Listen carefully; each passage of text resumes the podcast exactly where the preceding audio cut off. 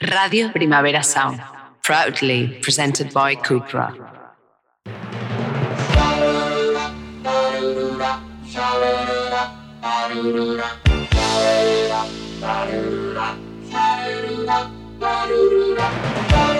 Marea Nocturna, con Desire de Fez, Jordi Sánchez Navarro, Xavi Sánchez Pons y Ángel Sala.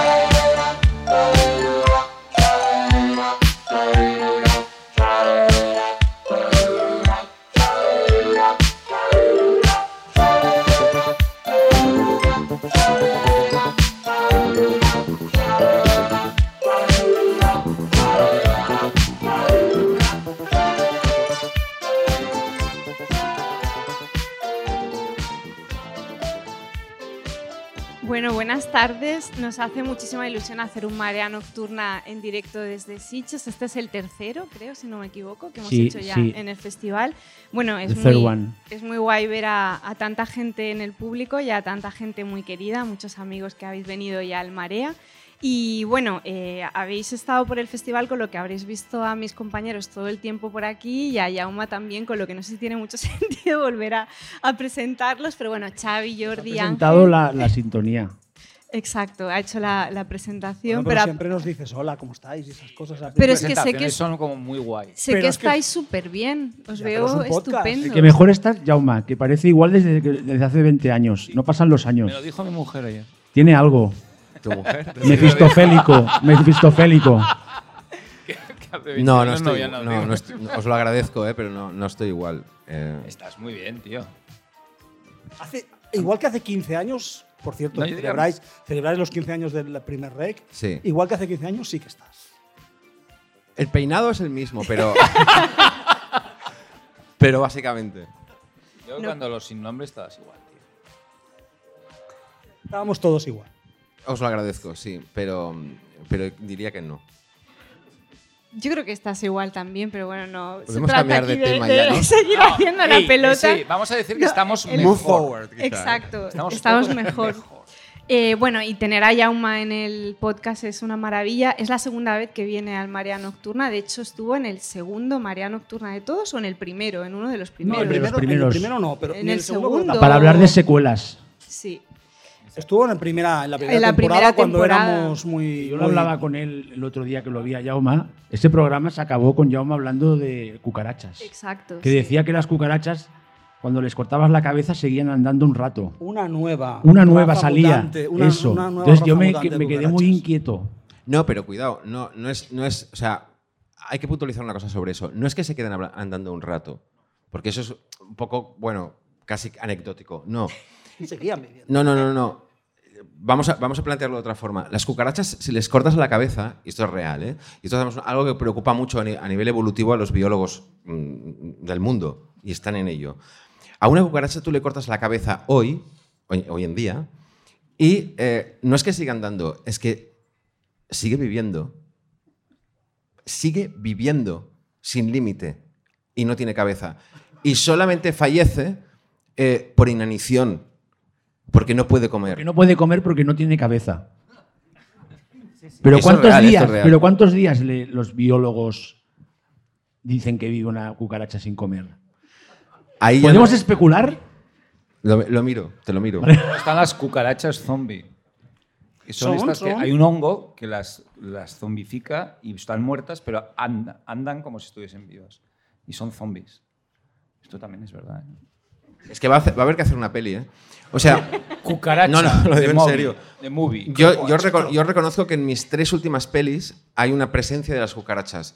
Eh, y no, y no, es muy, no es intencionado realmente, lo cual me preocupa a mí y a mi salud mental. Pero mientras duermes hay cucarachas, y además tienen una importancia. En Musa hay cucarachas y en, y en Venus hay cucarachas. Y tengo que revisar mis otras pelis porque a lo mejor hay cucarachas en todas, pero no lo sé. Pero me preocupa porque digo, ¿por qué? ¿Por qué tengo esta, esta obsesión con las ha cucarachas? Una, una, una plaga de cucarachas este verano aterradora. No, en Sitges y, en, y en- en el barrio donde yo vivo, en Gracia, en verano, cuando hace mucho calor, eh, las- la, la temperatura de las cloacas, que es donde suelen vivir, sube.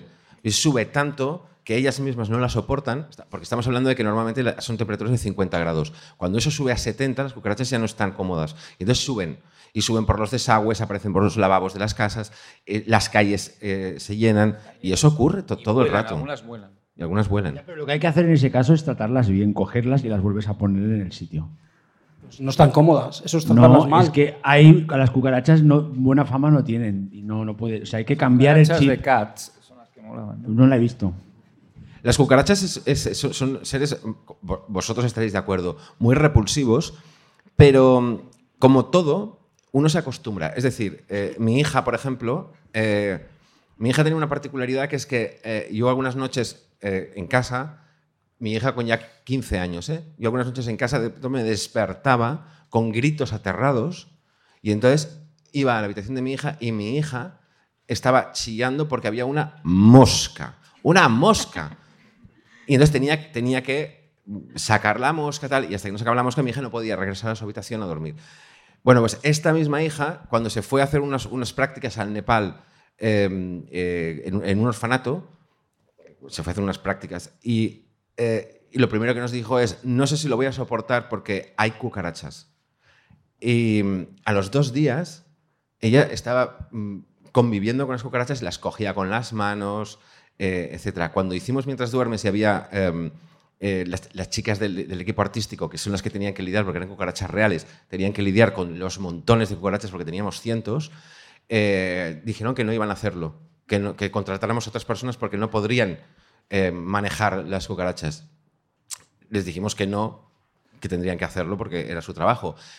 Cuando, cuando llegó el momento, lo hicieron. Pero no solo lo hicieron, sino que además tú estabas ahí y las veías que decías, eh, Laia, pásame seis, pásame seis. Con las manos ya pasaban seis, ponlas aquí, ¿sabes? No, mueve aquellas, pum. Uno se acostumbra a todo. Bueno, pues después de esta intro.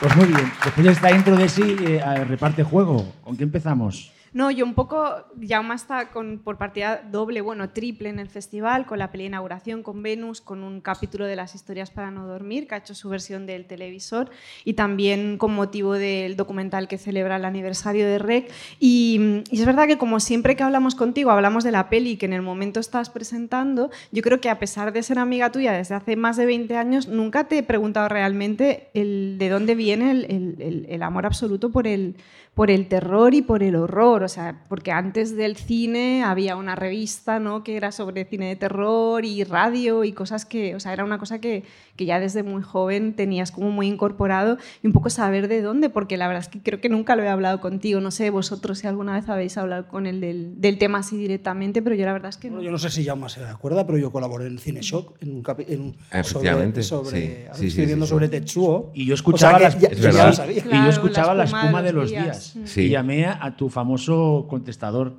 Ah, sí. ¿Y Sí, qué sí, preguntaste sí, sí, o qué dijiste? No me acuerdo, no me acuerdo. Iría borracho lo más probable. Porque era una gran, era una gran experiencia escuchar la espuma de los días, porque básicamente era Jauma que a veces traías a algún especialista para hablar de películas gore. Yo me acuerdo programas especiales dedicados al splatter. Ajá. Yo explicando, el splatter es esto, no sé qué. No sé, igual sería alguien de Cine Shock, Fernando Abril o alguien que venía No a la radio. Pero era, era brutal, porque claro, nadie más hablaba de eso en la... Y era Radio Hospitalet, que tenía cierto... O sea, Sí, sí, en la sí, R metropolitana de Barcelona se escuchaba en varias ciudades. Sí, sí. Bueno, la pregunta que me, que me haces, yo creo que eh, yo la puedo responder, pero yo creo que ya la, ya la saben ellos, porque es, la- es lo mismo que les pasa a muchos de los que estáis aquí. ¿Os gusta el terror? ¿Desde cuándo? ¿Hay alguna razón? No, no la hay. Es que os gusta lo... lo- lo- estoy hablando de vosotros, decidme si me equivoco, pero os gusta eh, lo fantástico, os gusta lo misterioso, os gusta lo que os intriga, os gusta lo desconocido, eh, os gusta pasar miedo desde que erais niños. ¿Es así? A- algunos, igual alguno dice, "Mami, habla de ti, ¿no? Pero, pero, pero, nos gusta eso. ¿Por qué? Porque somos, mm, porque hemos sido niños y porque yo conservo todavía ese niño. Eh, a veces creo que un poco demasiado, pero, pero lo conservo y, siempre, y, y que me gustaba. Me gustaba todo lo que tenía relación con, con- con eso. Y- y pude eh, profesionalmente dedicarme a, a eso y hacer películas sobre eso. Es verdad que me, gustaría, me gusta hacer películas de otras cosas también y, y las he hecho, pero, pero me siento súper cómodo haciendo cine de género. Creo que es casi el, el ideal para mí.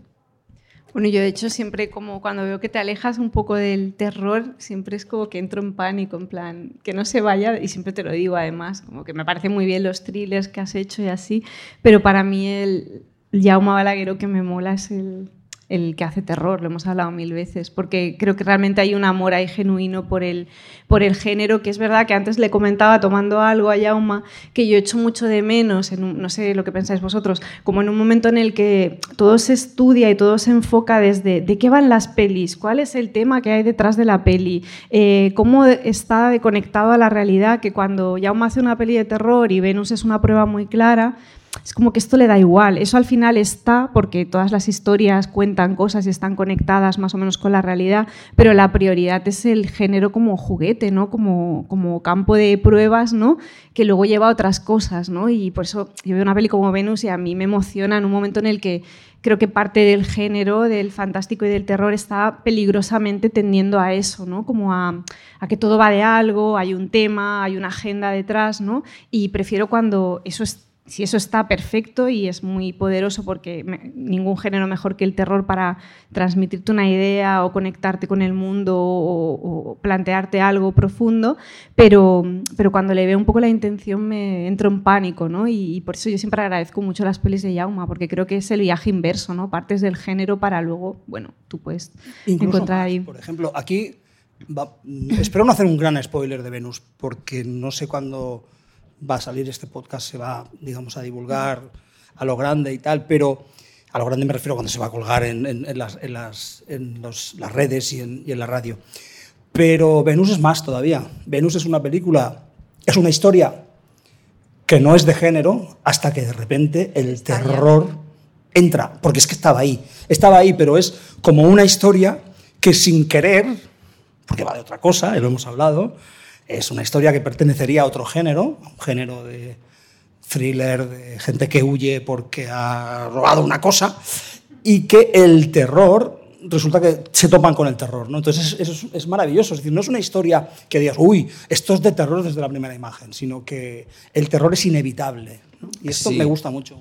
Yo, yo lo que creo es que eh, a, a- a veces se tiende a ser como demasiado mm, analítico sobre algunas cosas. Es verdad que es una película que empieza como casi un thriller callejero. Venus, no sé si la habéis visto, si alguno lo, eh, la ha visto, pero eh, empieza como un thriller callejero eh, y que de, de alguna forma eh, una especie como de germen de lo fantástico y de lo horrible em- empieza a crecer dentro de esa peli, ¿no? Y entonces cada vez se hace más grande, cada vez devora la película más por dentro hasta que eh, casi como una crisálida, y eso es lo que me gustaba mucho a mí de la peli, ca- casi como una crisálida, eh, el fantástico acaba imponiéndose, acaba estallando y acaba devorando toda la película, ¿no? Y la película acaba siendo puramente eh, horror y puramente fantástica, que es lo que siempre había sido en forma de crisálida y de repente se convierte en la mariposa del horror, ¿no? Y a mí eso es lo que me, lo que me gusta mucho de la peli. Pero fíjate, dices, es que empieza como una película que no es de terror. Bueno, claro, pero ¿cu- ¿cuántas películas de terror empiezan como una película que no es de terror? Quiero decir, fíjate, La Semilla del Diablo, que es una película que se emparenta un poco por, por- por el tema del edificio y de la brujería que hay escondida dentro del edificio. La Semilla del Diablo eh, un drama es una película de terror, efectivamente, al final. Pero durante todo el, el- el principio es una película sobre una pareja que tiene unos problemas y una chica que está teniendo problemas psíquicos que no sabe muy bien qué le está pasando. Y po- poco a poco la película se transforma en lo que es. No, no- no es ningún problema. Es maravillosa esa película, ¿no? Y, y es una inspiración para todos. Bueno, es, es- es que cada historia pide eh, ser contada de una, de una forma, ¿no? Venus era una, una historia que pedía ser contada de esta manera. Una chica roba una cosa que no tenía que robar, robar está mal, siempre, y eh, eso la mete en un lío e intentando huir de ese lío se mete en un sitio donde, ¡boom!, va a pasar algo inesperado y va a darse cuenta de que está atrapada entre dos mundos bueno, esa es una historia, a mí me la cuentas y digo, oh, ¿qué, qué más? ¿Qué, qué- qué más va a pasar? ¿no? no pienso en géneros, no pienso en eh, ay, hay thriller y luego el tal. Es que yo no pienso en, en- en géneros. Cuando nosotros escribimos una historia, no pensamos en géneros, pensamos en, en la historia que estamos contando ¿no? y en lo que pasa en esa historia. Sí, en ese sentido, además el- lo, lo- lo explicas muy bien, claro, como eres el, el director y el, y el guionista de la película, lo explicas muy bien, que, es en forma de crisálida, no es una cosa partida, como por ejemplo una película que a mí me gusta mucho, Abierto hasta el amanecer, ¿no? que es lo mismo, es una peli que va de una cosa, se parte por la mitad y acaba siendo otra, el esquema de Psycho, el esquema de psicosis de Hitchcock, claro.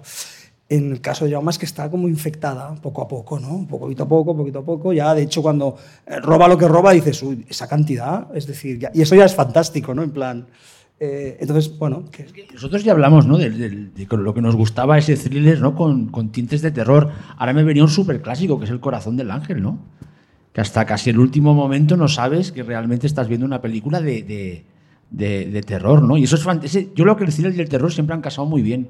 Y es una cosa que últimamente se ha, se ha olvidado en el cine comercial, sobre todo, y que quizás Venus lo recupera, ¿no?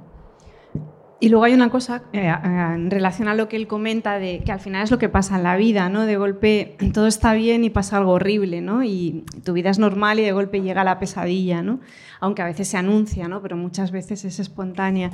Que hay una cosa en las pelis de Jauma que a mí me encanta y que me cuesta mucho ver realmente en el, en el cine de género que se hace aquí, que es que hay toda son películas que están, están, están ancladas en una realidad muy concreta, que se puede hablar de costumbrismo, pero nunca es como paródico. O sea, eh, eso siempre lo, lo bloqueas, ¿no? que es algo que hace muy bien Alex de la Iglesia también, ¿no? que, que sabéis cómo manejar una iconografía cotidiana muy reconocible de espacios, de lugares, de, pero nunca tienes como la sensación de que de que se abusa ¿no? de este costumbrismo que se, o que se le lanzan las cucharadas estas de humor para... Y, y eso es muy complicado y creo que, que es algo que, que es muy interesante de, de, las pelis y que un poco conecta con eso, ¿no? con cómo algo cotidiano de golpe se ve como roto por... Sí, por sí, algo. son, y son unas cosas que con, lo- con el paso de los años se aprecian más, porque yo no sé si te lo he dicho alguna vez, pero a mí al principio el trozo de rec de la, de la rueda Mm. De del Percebe, la primera vez que la vi pensé, hostia, ¿esto qué es? Pero cuando la he ido recuperando, bueno, rec es una de mis pelis favoritas, ahora me ha- es la- mi parte favorita, porque eh, noto el amor que hay ahí, cómo lo cuidasteis tú y Paco, para que te, ¿no? Eh, tú te un poco tuvieras, te identificaras con esa comunidad ahora después de lo que nos va a pasar, ¿no? De que, me parece una, me parece un- una joya que Argento, ¿os acordáis? Lo hacía también. Los primeros yalos, esto lo hemos hablado, tiene estas escenas costumbristas o estos personajes extraños como taxistas, que es que le dan... como baterías, Sí, sí, músicos, sí, sí, ¿no? sí, sí, sí, sí, sí. Que yo creo que eso hace que la, bueno, hace que la cosa, el descenso hasta la oscuridad, por un momento sea más divertido, ¿no? Es que yo creo que la- lo, lo más gracioso siempre es la vida. Eh, la- que no está hecha de chistes, está hecha, está hecha de vida. Y es lo más gracioso. O sea, es- yo, yo- yo, por ejemplo, eh, me tocó ser eh, presidente de la escalera. Eh, de- yo tengo un piso, entonces me, me tocó ser presidente de la escalera, que mm, al principio era como muy aterrador, porque era, ¿cómo? ¿Cómo esto? Y entonces tenía que ir a las reuniones. Y esto era muy angustioso para mí tener que ir a las reuniones. Pero luego descubrí que era muy gracioso. Porque, claro, habían los vecinos. Y, y- y no, y entonces, es que REC eh, viene un poco de ahí. Porque era, era es un así, reflejo de tus reuniones así. con los la, la de vecinos. al lado era increíble. La de al lado era increíble. ¿Sabes? Y el hijo, bueno. eh, No, no- no os voy a detallar, pero era increíble. Entonces, yo, me- o sea, yo, yo llegaba a casa y era como, guau. eh, o sea, me- no paraba de reír de cosas que habían pasado. Muy divertido.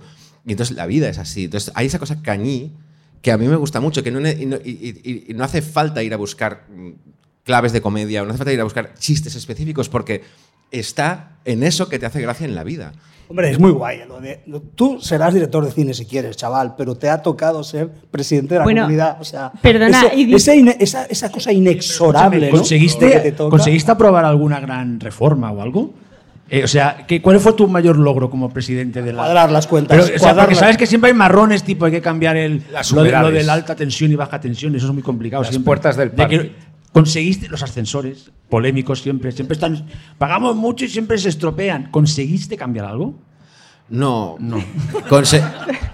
conseguí que colara mi, función de presidente como correcta, digamos. Pero lo, mejor es cuando dices, era aterrador. O sea, imagínate a los vecinos que no supieran quién eres y apareces como presidente de la escalera y dicen, bueno, ha ha hecho pelis, vamos a ver qué pelis ha hecho. Y ven rec para entrar a vivir Mientras mientras, duermes. Es como... Eso Bueno, sí pero, pero, pero no, no, entonces la, la de al lado sale y dice, no, no, no, no, tranquils, tranquils, he fet té també, o té. Ah, uf, Exacto. bueno. Dirían que es todo un experto, vamos. Que es una buena peli, además. O. Mm. Es un documental y es un documental mm, Sí, bueno, tú siempre has estado muy orgulloso de esa peli. Yo estoy muy orgulloso, es un documental. Los documentales se hacen sobre cosas que son interesantes. Era muy interesante eh, lo que estaba pasando en, en España en aquel momento. Eh, ese fenómeno social en que se había convertido de pronto un, un, eh, un programa de televisión. Y, y cómo está- y cómo había cambiado. Es decir, las personas más famosas en aquel momento en España eran 16 chavales que la semana pasada cantaban en la ducha de su casa cuando volvían del instituto. Entonces, ¿qué ha pasado? Eso es muy interesante y nos pareció muy guay documentarlo. También porque a mí me gusta, esto es una confesión, pero eh, tanto a Paco Plaza, que, lo dirigió conmigo, como yo, eh, siempre nos había habíamos tenido como la, la- la idea mm, que nunca conseguimos de, de ser, eh, yo toco la guitarra, he tenido algún grupo y tal, yo quería ser, sí. yo quería ser eh, estrella del rock. Era como, de niño era como mi ilusión. No lo conseguí. Pero de repente era como, me voy de gira. Y la sensación de, ir- de subirte a un autobús por España, ¿sabes? Y como me voy de gira. Y entonces cuando de repente veía- los fans rodeaban el autocar y tal, yo siempre, Paco y yo siempre teníamos un punto de decíamos, ahora, ahora. Y entonces nos imaginábamos que éramos nosotros. Y nos, hacíamos así por la ventanilla, hacíamos así. Y claro, la gente decía, "¿Este- ¿estos quién son? Y nosotros hacíamos... Y no- nos gustó mucho, fuimos muy felices haciéndolo. Sí, nos, gu- me Que de esa mucho. época salieron algunos documentales muy buenos. Pienso, por ejemplo, en El Gran Marciano. Que sé que Paco es muy fan, Paco Plaza, del Gran no, Marciano. más, y tú más. más. Pero Que no ese es, documental, pro- ¿eh? probablemente Un el documental, mejor, ¿eh? el mejor falso documental que Sí. se ha hecho aquí. Era de cámaras ocultas. ¿No, Sí, ¿Lo sí. habéis visto o no? El- pero hay que reivindicarlo. Es ¿eh? acojonante. Aparte es género, porque se encuentra en una nave extraterrestre. Sí. O un astronauta. O sea, es género. El Gran no, no, Marciano. no, pero, pero la, la- la cosa es que eh, en mi vida yo he, in- he incorporado, y con Paco sobre todo, hemos incorporado eh, frases ¿El que Gran toda- Marciano? ¿Cómo? ¿Del Gran Marciano? Sí, sí, ¿Qué que todavía las decimos. Que todavía las decimos. ¿Qué? ¿Cómo qué? Bueno, por ejemplo, ahora sí. Ahora sí, había un momento, había un momento que, que Jorge Berrocal, ¿os acordáis de Jorge Berrocal? Sí, hombre, legionario. el había, legionario. había un momento que, Pobre, que- pobre. que, a- eh, eh, entraban en la nave por primera vez y entonces había, un- había como, un, como un tío con una escafandra y tal, que era como el, el- el- astronauta que había vuelto y, y traía un ser, y traía un ser de- del espacio exterior. Y entonces el astronauta había un momento que, que eh, Jorge Berrocal le decía, ¿quién es usted? ¿Quién es usted? Ellos se lo creían, que- que- que estaba ahí una nave que acaba de caer y con un astronauta decía, ¿quién es usted? ¿quién es usted? Y entonces de repente él decía, la NASA, la NASA. Y Jorge Berrocal de repente decía, ¡ahora sí! Como diciendo, ya está, es un astronauta. ¡Ahora sí! Bueno, pues eso lo hemos incorporado. O sea, Paco y yo, cada vez que. que- que- el otro día, por ejemplo, cuando, cuando estábamos a punto de, de- de pasar Venus, eh, de repente aparece Paco como mi amigo que ha venido a ver mi peli. Y que yo cuando lo veo digo, ¡ahora sí! ¡Ahora sí! Y eso lo hemos incorporado todo el rato. Esa y más frases de la peli.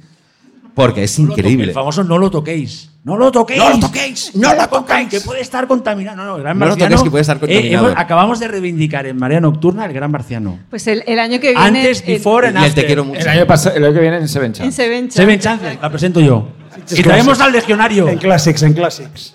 Pero hay una, hay una, hay una increíble que es cuando la- una de las chicas de- de- de- del, del programa, que está allí también, hay una especie de vitrina con un ser como amorfo y viscoso que, que lo han puesto ahí para que parezca el extraterrestre, y ella se arrodilla delante y dice, somos de la Tierra. Te quiero mucho. Te quiero mucho. ¿Cómo te quiero mucho? Eso es increíble. Vedla.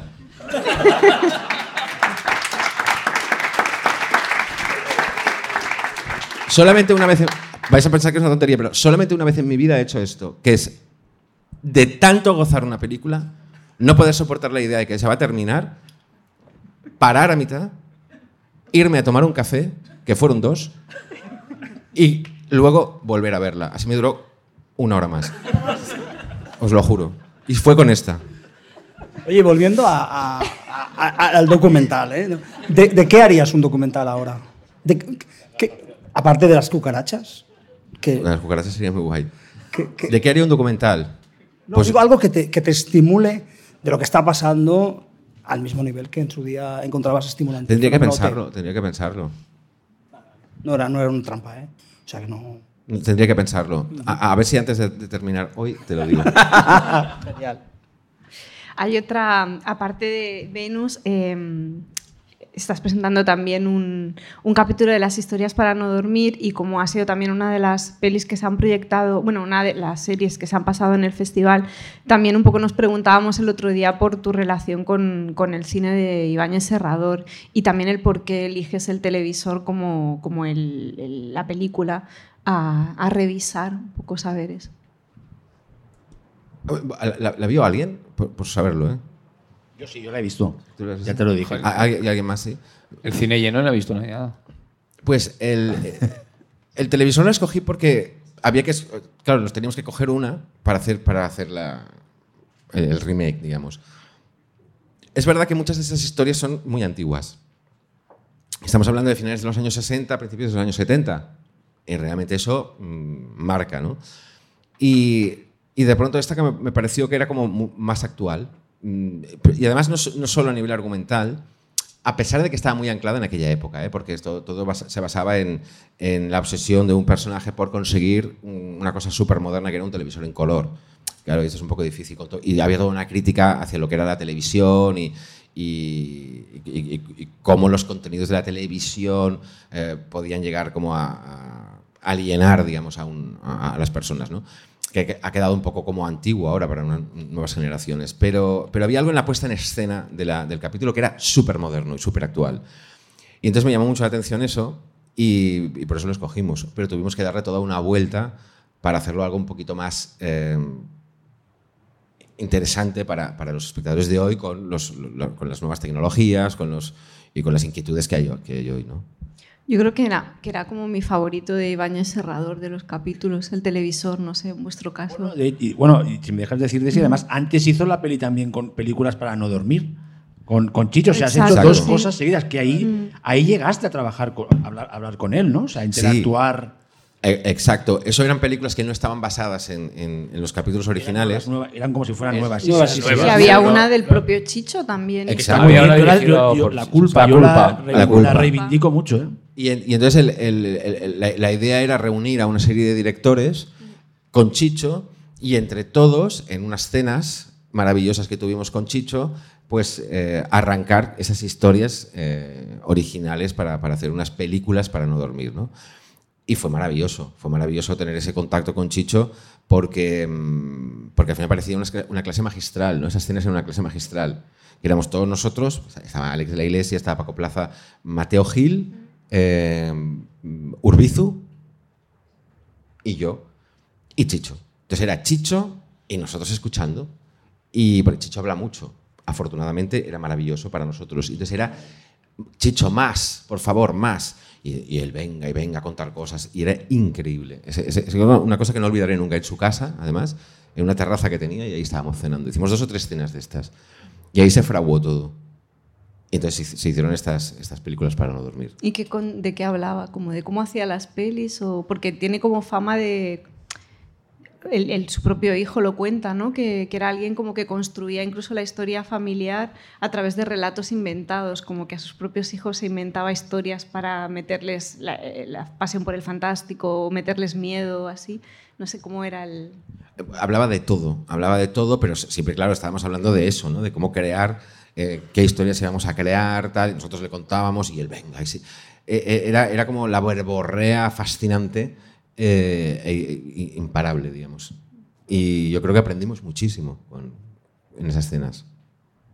Y a mí todo, o sea, cuando se anuncia, o sea, ya en la primera temporada, como revisar esas historias ¿no? que ha hecho Chicho en su momento, no sé vosotros, ¿eh? también como gente que os dedicáis a cosas del género y así, luego me sorprendió, al- no he visto la tuya, ¿eh? pero me sorprendió al ver el resultado un poco, mm, que eran pelis que estaban bien, la mayoría estaban bien, pero, pero no vi como que hubiera algo diferencial, algo que le diera sentido a la idea del remake, no sé cómo decir, o sea, e-, eran pelis que estaban bien, hechas por gente que rueda muy bien y que conoce el género, pero siempre que se habla del, remake o de la revisión de alguna serie clásica o así, siempre pienso, porque pedimos tan poco, ¿eh? no he visto el tuyo, ¿eh? pero no sé si la, la idea está, ¿no? Como de no sé, me sabe como a poco No, a yo veces. las quiero las Las historias para- actualizaciones Ya, pero estas es que pienso. cuando te enfrentas a una franquicia tan... O sea, las historias para no dormir es verdad que de momento solo en España, aunque ahora han sido editadas Mm. fuera,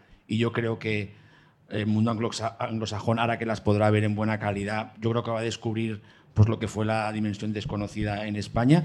Es que no, es que no puedes igualar. es Pero que imposible. pasó igual con Jordan Peele haciendo The Twilight Zone, no. Lo ¿eh? que hay que hacer es tu propia cosa ahora. Claro, en, que no en sé- la época actual. Entonces, por ejemplo, pienso en Paco Plaza y fue muy. eh, De verdad me encantó lo que hizo con Freddy. Que fue, que fue hacer una, una, una, una, una versión que era dentro de la- del, del episodio original. Tienes que olvidar, es que no vas a igualarlo, es La que es imposible. es que la coyuntura era No completamente distinta. Es decir, cuando Chicho se inventa aquellas historias, era el único, el único director en Era España pionero, sí. capaz de hacer eso. Era un pionero, ¿no? Eh, historias como, yo qué sé, cu- cuando se acercaba a lo clásico, cuando hacía Freddy, y se- que se lo inventó él, era brillante, pero cuando se acercaba a lo clásico, como con la zarpa, que es la pata de mono, eh, o el señor Valdemar, la versión que hace son extraordinarias, era un, es un erudito también, era un erudito del fantástico, era un, un pionero. En el mundo literario sí que tenía, y en el mundo de las revistas, en Ángel, revistas míticas, su propia revista, su propia cabecera con la franquicia.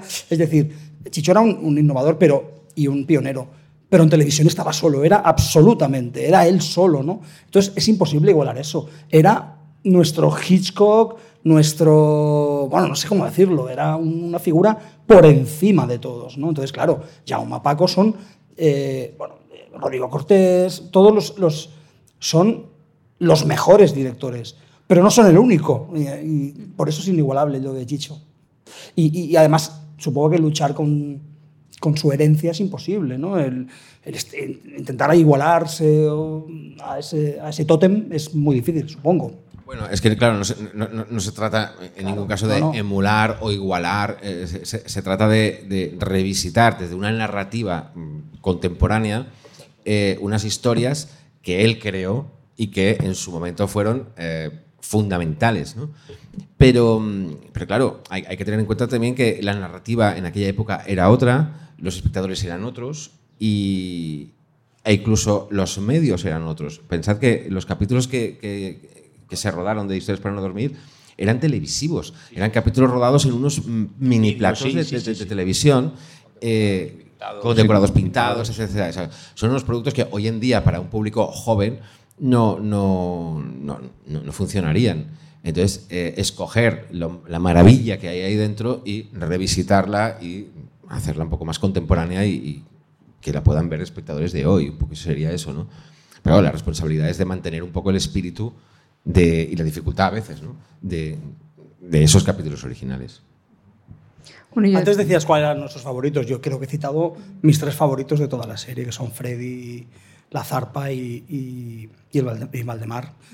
Pero hay muchos, ¿eh? Yo creo que... es- El que cuenta la historia de Edgar Allan Poe, El Cuervo, me parece una, una obra maestra absoluta. Que después, años después, hizo lo mismo Stuart Gordon, pero que ya es que hiciera Chicho en esa época ese homenaje a, a Edgar Allan Poe, que había un momento genial de que salía Emilio Gutiérrez Cava, que era como un fan, un chaval que sale en muchas historias cuando tenía nada, 20 añitos.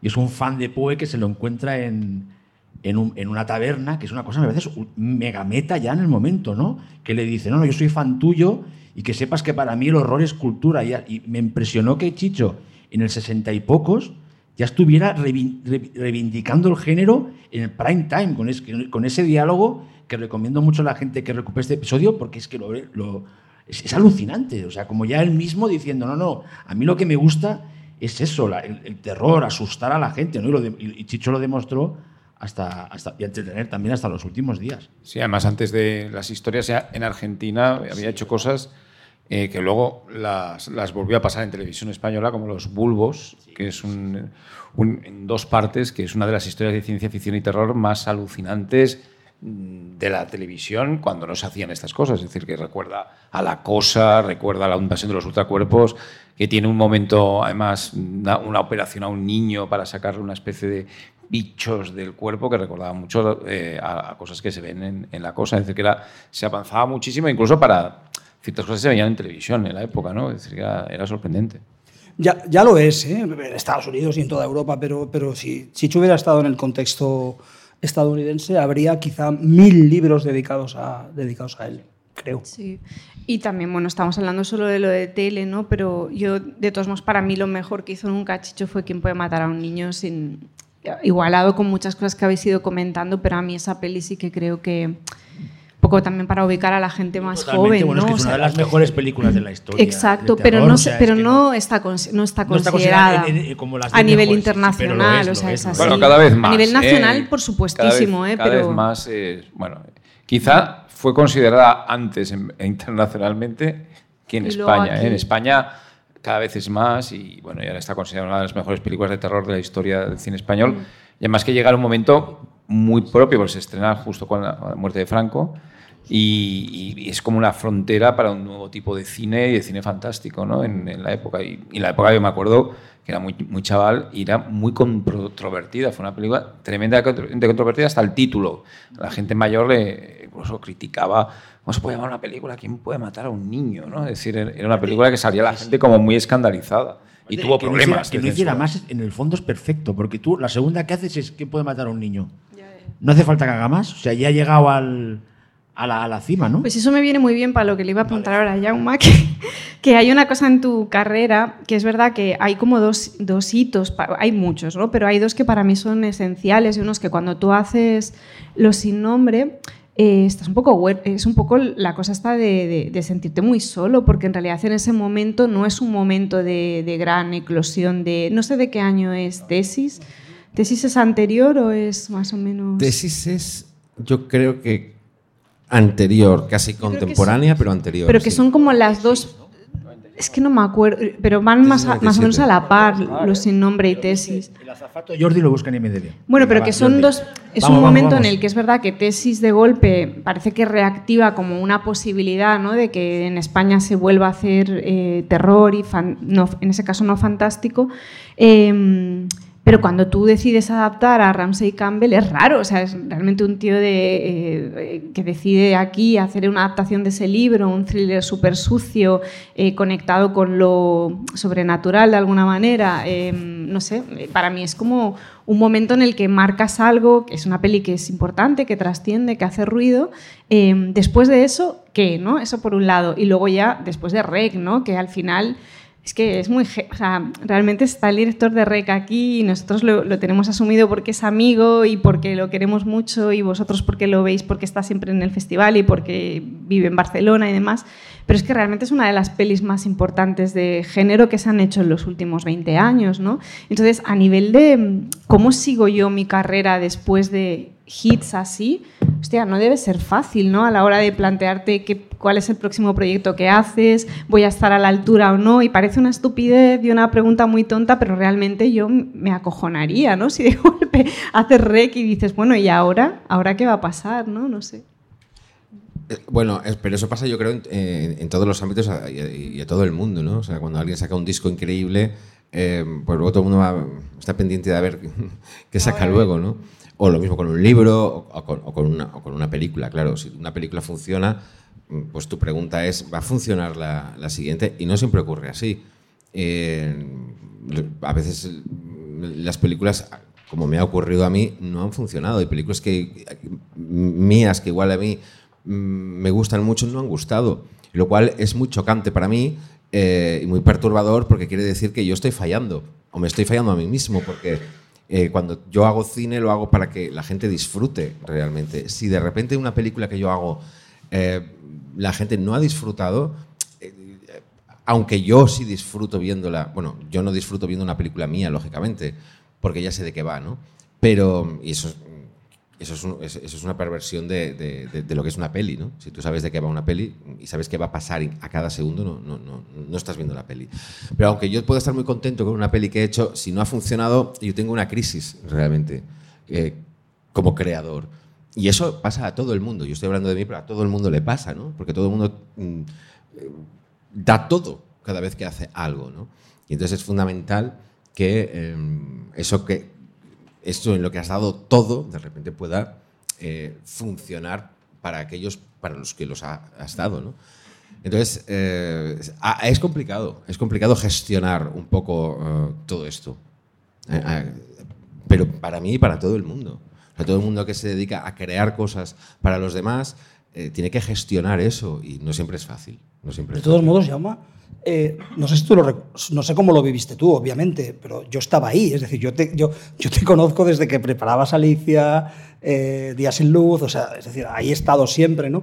Jaume no estaba solo, ¿eh? es decir, en el 96 que se hace tesis, ya se había hecho el Día de la Bestia, existía la sensación de que se podía hacer, se podía. Y ahí es donde sale Jaume, en ese caldo de cultivo de que se podía hacer. Y todos los que Sí. veníamos aquí en el 96 estábamos, bueno, en el 95 estábamos locos por ver la peli de Jaume. Y la gente del Fantastic Magazine estaba loca por ver la peli de Jaume. Y todos los fantineros de Barcelona estaban locos por ver. Es decir, él no estaba solo, lo que pasa, claro, levantar una película es muy difícil. Es normal que te sientas solo. Pero había un caldo de cultivo, ¿eh? de eso yo lo recuerdo sí, perfectamente. Es una época de eclosión. Pero a de- nivel de títulos, El Día de la Bestia, Tesis y cuál, ¿qué más? De verdad, ¿eh? porque igual ahora me... Es que yo creo que hay un antecedente que era eh, una especie de eclosión del fantástico en el mundo de los cortometrajes. Es Vale, decir, vale. yo creo que cuando, cuando apareció. Te- Tesis es verdad que fue una película muy importante. Eh, sobre todo a nivel de, de- de lo que, de, de cómo llegó a- mediáticamente a todas partes y lo que supuso. Pero yo creo que sí, eh, yo lo he dicho siempre y, y me repito, pero eh, creo que eh, la eclosión verdaderamente de todo lo que pasó fue el Día de la Bestia, porque fue que eh, un señor que hacía cortometrajes, un friki de Bilbao que hacía cortometrajes, de repente un día hizo, es verdad que había hecho una película antes, pero hizo el Día de la Bestia, que se convirtió en un eh, hit absoluto a nivel de, de- de llenar De salas, todo, de todo. de todo. Y, entonces es cuando muchos de los que estábamos ahí soñando hacer cine de género, que era lo que se veía en los VHS que venía de Italia y de Estados Unidos y tal, dijimos, sí se puede. Sí se puede, ¿eh? ¿Has visto? Sí se puede. Eh, y entonces eh, creo que ese fue el momento, el Día de la Bestia. Fue el momento de decir, ahora, ahora es el momento. Y toda una generación se lanzó. Pero esa generación, eso que os decía, ya estaba allí eh, gestando todo este fenómeno en los cortos. Había todo un movimiento de cortos, que además era un movimiento muy localizado eh, en toda España, pero en Barcelona muy concretamente había mucha gente que estaba haciendo cortos fantásticos que estaban teniendo repercusión. ¿no? Había un- una especie de, de- germen de, fantástico que estaba, que estaba creciendo desde el, desde el mundo, desde la industria del cortometraje. Y eclosionó, yo creo, sobre todo cuando salió Día de la Bestia. Estaba en las radios, en algunas radios, en los fanzines, en algunas jornadas, en cocheras, es decir, en, en todo ese universo. Y en este El festival. Fantastic Magazine mismo también Sí, la y en revista, este que era extrañísimo que hubiera, y había alguna más dedicada. este festival. los Y Y en este festival Sí, eh, sí, se sí, recibían sí. los cortos como verdaderos acontecimientos. Es decir, yo recuerdo el estreno de tus dos cortos, en- fue como un, un evento espectacular, incluso los, eh, hasta los cortos, que eran de una naturaleza muy diferente, de Santiago Segura. Es decir, Sí. que eran como eh, verdaderos eh, eventos en el auditorio. Es decir, y, y que mm, había colas para ver la- una sesión donde ponían el corto, ¿no? Pero Más que, Santiago por la película. Claro, es que Santiago Segura, que luego eh, creció más como, como un director de, la- de comedias con, con, Torrente. con Torrente, etcétera, etcétera, de gran, de gran éxito, como sabéis, eh, cuando empezó como cortometrajista, claro que por cómo es él y su carácter estaba vinculado a la comedia loca eh, y a lo cañí. Pero tenía unos cortos que eran de género, que eran Evilio, que es con, con lo que venía aquí. Es decir, él formaba parte de, ese- de- de- de- exacto. Él formaba parte de ese germen de fantástico que estaba creciendo en el mundo de los cortos, Santiago, sí. Sí, además aquí incluso recordaréis que el, el tráiler de Acción Mutante, que se pasó como un acontecimiento que era más que una verdadera película, es decir, porque la película nunca se pasó de estreno, porque se estrenó en otra época del de fuera del festival, pero el tráiler de Acción Mutante fue un auténtico acontecimiento. En- y es más, la, el Día de la Bestia yo hemos tenido este mismo año pues pases espectaculares en el auditorio, pero el Día de la Bestia, cuando se pasó en el auditorio, fue hasta ese momento el pase más espectacular de la historia de Sitges, sin duda alguna. Y luego este festival, por ejemplo, donde estamos, eh, ha esperado casi cada, pro- y Jaume lo sabe, cada proyecto de Jaume, de sobre todo al principio, eran, vamos, era lo que se esperaba, todos queríamos verlo. todos esperábamos con ganas eh, Los sin nombre y todos esperábamos con ganas Darnes y todos esperamos con... O sea, es decir, que yo creo que siempre ha sido nuestro... Está aquí, es, da un poco de vergüenza decirlo aquí delante de él, ¿no? pero siempre ha sido un poco nuestro, nuestro gurú, ¿no? A todos los que nos gustaba el fantástico esperábamos que, que nos gustara todo lo que Sí, hacía. Has inaugurado varias veces, igual tienes el récord, ¿eh? Tres. ¿Verdad que sí? ¿Verdad? Tres. Y aparte, fuiste. fuiste eh, Darnes fue la primera película española en muchos años, y no sé si la primera en todo el Festival de Sitges, de inaugurar el festival. Es decir, era, fue como un hito que una película española inaugurara el Festival de Sitges, ¿no? Es decir, eh, Y desde entonces yo creo que hay muchas películas, casi siempre Que han hay pasado, sí, sí, española, lo cual es algo maravilloso porque quiere decir que desde entonces eh, se hace mucho cine fantástico en España, tanto como para poder inaugurar cada año. Eso es algo de lo que nos tenemos que alegrar.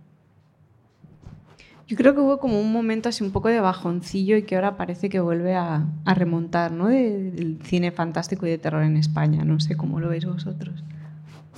Bueno, yo creo que ha sido un poco constante desde. el- eh, ha habido como. El otro día, eh, es que lo dicen mucho en este festival, lo de las olas de Darío Argento, ¿no? que dijo el otro día que cine de terror es como el mar, que va y viene, es una cosa como muy poética, así con esa voz que tiene Darío, que, que- que es como muy, eh, muy sepulcral, muy, muy auténtica.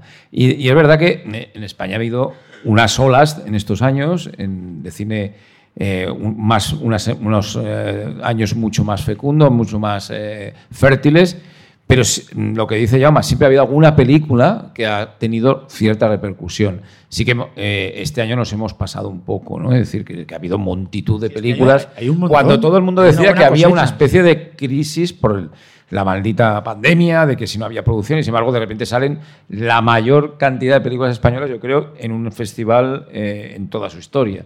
Ver, Entonces, junto al que son- 2007, que fue el gran año de Rey, que son. Venus, Irati, Unicorn Wars, son películas que no están nada mal. O sea, Mantícora. no, Mantícora, es decir, bueno, viejo Cerdita. mismo, Cerdita. Es decir, es, es un nivel que dices, bueno, algo está pasando. El, el nivel entre muy bueno y, e interesante. O sea que.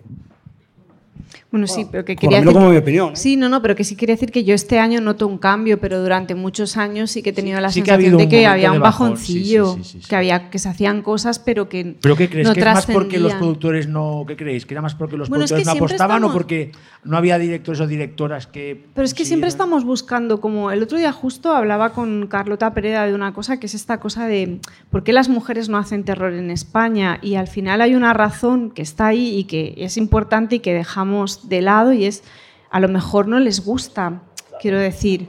Claro. Que también está esta cosa, ¿no? O sea, no tiene que ver con que no tengan referentes, que sí, que los referentes son importantes, pero hay gente que se mueve por intuiciones y no tiene referentes y hace cine también.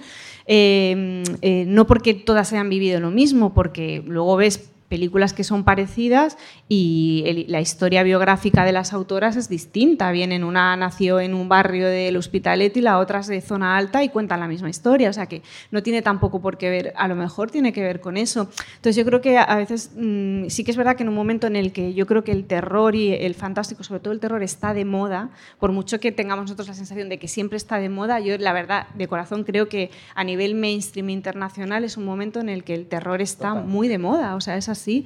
Y, y entonces creo que por ahí vienen estas olas de las que hablaba Argento y que es un momento en el que gente joven que está levantando proyectos y que está haciendo sus sesiones de pitching y que está en laboratorios de guion y demás, se vuelven a sentir atraídos por el fantástico por eso, ¿no? Porque es una cosa que está ahí y creo que está muy de moda ahora y lo digo de verdad, que para mí está siempre de moda, pero creo que en- estamos Este en un año estamos viviendo un año de, de- de muy potente de cine fantástico a y creo nivel que tiene que ver con eso, claro, y es obvio. Entonces, yo creo que esto de las olas eh, a veces tiene que ver con eso, ¿no? Con conectar con un momento en el que de golpe es un género que, que triunfa, que gusta, que resulta atractivo y que es verdad que yo creo que las mejores, y esto yo creo que vamos a estar bastante de acuerdo todos los que estamos aquí, que al menos para mí las mejores ideas, tanto narrativas como visuales, como temáticas, como conceptuales y de todo, de los últimos 10 años las está dando el cine de terror y fantástico. O sea, es así.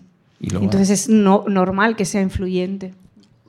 Lo que es innegable es que yo que he practicado mucho cine de terror y de género, pero también he hecho otras películas que no tienen nada que ver, lo que es innegable, como, como director os digo que el, el cine eh, que tiene que ver con lo fantástico, si queréis con el horror, eh, mm, permite una serie de, de- de caminos de investigación formal e incluso narrativa y temática que no permiten otros géneros. O sea, eh, es un campo de una libertad que te permite explorar cosas que a lo mejor, mm, si estuvieras haciendo un, thriller más seco y más realista, eh, no lo tendrías. A mí eh, Venus me ha permitido explorar cosas visuales que no hubiera podido explorar y atreverme, atreverme a cosas visuales que no, que no hubiera podido atreverme ni siquiera pensar en, en, eh, con, con- con otro género y temáticamente también. Y, fíjate, Venus me ha permitido, eh, porque es puro cine fantástico, me ha permitido hablar de unas cosas, no, no desde un punto de vista feminista, pero sobre el empoderamiento de un personaje, de, un- de una mujer, pero del empoderamiento a un nivel conceptual, que es un tema que me interesaba mucho, que tiene que ver también con venganza y con y supervivencia, pero que me interesaba mucho y que yo con otros, con ot- otros géneros quizás no me lo hubiera podido explorar. Eh, el empoderamiento mm, pues, respecto a, a- a una hostilidad, si queréis, masculina, eh, que se está convirtiendo en un cerco. El empoderamiento sobre uno mismo, el empoderamiento sobre un personaje que está encerrado en un egoísmo y en una maldad y cómo de repente puede aprender a empoderarse respecto a lo que era para convertirse en otra cosa y el empoderamiento sobre lo divino. Ahora parece que estoy hablando de cosas un poquito eh, No, no, pero está todo eso, está conceptuales, todo pero, pero, pero el empoderamiento sobre, sobre divino es esa tercera fase en la película del empoderamiento en que se empodera sobre algo mm, eh, espiritual, grandioso, que es un demonio, que parece que la va a poseer y la va a convertir en otra cosa, pero se empodera sobre eso y incluso eh, renace sobre eso y se impone sobre ese poder divino. ¿no? El empoderamiento total. Un tema que a mí me interesaba mucho personalmente y que mm, un thriller o una comedia o un, me, hubiera, me hubiera sido mucho más difícil. La libertad que te da para llegar a donde quieras, el fantástico, cuando fantástico es el terror, la ficción, la libertad que te da a todos los niveles, temático, visual, narrativo, es increíble. Y eso es evidente y todos lo sabemos. Por eso mm, muchos directores queremos seguir trabajando en este género. Y luego también en los últimos, eh, en los últimos años se está dando un fenómeno de expansión del fantástico o del terror especialmente, que era un género muy de nicho, es decir, que a mucha gente no le gustaba entrar ahí eh, y que se está extendiendo a nuevos públicos. Es decir, hay gente que le está quitando, se le está quitando, dígase con redundancia, el miedo a ver, aunque luego pasa el miedo, el miedo a ver películas de, de terror. Y ahora ves que pues una película como Smile sube el 50% la segunda semana en taquilla, cosa que no ha pasado con ninguna película de ningún género en los últimos años. ¿no? Porque hay un boca oreja que antes eran, la veían los X millones de espectadores que les gusta el género y bajaba. Bajaba el 50%, 60%. Ahora no, esta sube 50, ¿no? Eso, y, y otras que sube, o que se reducen muy poquito, ¿no? Que bajan un 20, como le pasó a Black Phone, que una película que también ha, generado un boca oreja muy positivo. Y luego también la, fagocitación que tiene el género hacia otro tipo de películas. Es decir, que tú ves Blonde o, Spencer, que son biopics, en este caso son dos mujeres muy especiales, con una historia muy terrorífica detrás, y que tienen estilemas y formas de ver el cine de terror. Es decir, que está, eh, ves muchas películas que no son de terror, pero que juegan al lenguaje que ha, que ha eh, generalizado el cine de terror. Pero eso también provoca incomprensión y, llega al rechazo ¿eh? en Sí, algunos momentos. Es decir, haters, como a un trama, ay, perdón, como a un drama lo lleves muy descaradamente, formalmente hacia el terror, o sea, como un drama psicológico lo llevas al terror psicológico, puede causar rechazo también. Bueno, y, también evidente. y puede causar también un poco de lío por parte de los que escribimos, porque eh, nos hacemos un poco un lío a veces con este caso, ¿no? Porque hay distintos modelos de peli de terror, ¿no? La peli de terror pura, la, bueno, y estoy generalizando igualmente, ¿eh? porque no todo es tan de esto. La peli de autor que utiliza recursos del, del terror como para, para para molar, o sea, que es así, o sea, que eso nos hemos encontrado con películas que no tienen absolutamente nada fantástico, pero de golpe hay algún recurso visual asociado con el un sueño, por ejemplo, ¿no? rodado en unos códigos que podría hacer que en un momento dado esa película estuviera programada en un festival de género fantástico. O directamente pelis como las que cita Ángel, que se utilizan recursos propios del terror y del fantástico para contar historias que no van por ahí. ¿no? Y a veces yo también detecto eso un poco eh, eh, desde la información y desde la crítica como la verdadera peli de terror es esta y es, no es una peli de terror, o sea, no, no nos liemos, o sea, que creo que ahí tenemos que ser un poco escrupulosos tanto respetar un poco el género, los que hacen las pelis, ¿no? que a veces es como, venga, le robo esto porque es cool, como los que escribimos sobre pelis que a veces se nos va, o sea, se nos va planteando una crítica de determinada peli en códigos de es una peli de terror cuando no lo es, ¿no? Eso por un lado. Y luego, a rebufo de lo que contabas de Smile, yo creo que está pasando una cosa con esto que hablaba antes de la moda del cine de terror, que es positiva y que a mí me tiene bastante desconcertada para bien, y es que los hypes en redes suelen ser eh, contraproducentes, sea, cuando se hypea mucho una peli, luego van muy mal en, taquilla, no las ve nadie, ¿no? Y con el terror llevamos unos meses, Smile, Barbarian, eh, Cerdita también, que son películas que se han hypeado mucho desde redes y que está funcionando, porque el caso Smile es brutal, Barbarian em, creo que aquí va directamente a Disney Plus, me parece que se anunció... Bueno, a lo mejor se ve antes en algún sitio. Igual se ve antes, bueno. Sí, pero no se va a ver en cines. Pero no, en, cines. En un cine. Sí, pero no en el no cine. En el cine. ¿Pero cuándo, Ángel? Ah, eh, pasado, ma pasado mañana, ¿no? Aquí, ¿no? aquí no va a ser, aquí no va a ser. Además, tú piensas que, que, aquí no está, con lo cual solo podría estar o en la sesión sorpresa o en la maratón sorpresa, nunca se sabe. Yauma, Yauma ahora que hoy se, va, se vuelve a casa está en, o sea, en el catálogo no está, ¿no? Pues... En el catálogo no está, ¿no? Pero está la mente ahí difusa. Yo es que no sé qué película es Barbarian, es un, un fenómeno. Barbarian es una película. Es una película de terror. Es una película de terror de que es un fenómeno de, allí, ¿no? Que sale el payaso de It. Eh, bueno, el actor, el Bill Skarsgård, que pero que está muy bien. Es una película que ha sido un éxito en, en Estados Unidos y es la típica película que pequeña, que, es, que tiene una promoción eh, buena a cierto momento en Estados Unidos, que se estrena sin ningún tipo de pretensión, que hace dinero el primer fin de semana y que va, no baja, es decir, no se hunden, es decir, va, un boca oreja muy positivo y también os diré que es una película que, que está muy bien, es decir, que tiene una, un giro espectacular y que... Además, Barbarian creo que es terror inmobiliario, un tema que ya me ha tocado. Es terror inmobiliario. Es que parece una película tuya en muchas cosas. Es decir, yo creo que deberías pedir... ¿Qué problema tienes, pedir, Jaume? Eh, ¿qué problema tienes con estos apartamentos vetustos? Vetustos de techos altos, madera. Y Smile. ¿Sabes? ¿Qué, ¿Qué te pasó a ti en esos pisos? No, no, no me pasó, no me pasó nada. No. Nada, nada. Todo bien, todo bien. todo muy bien.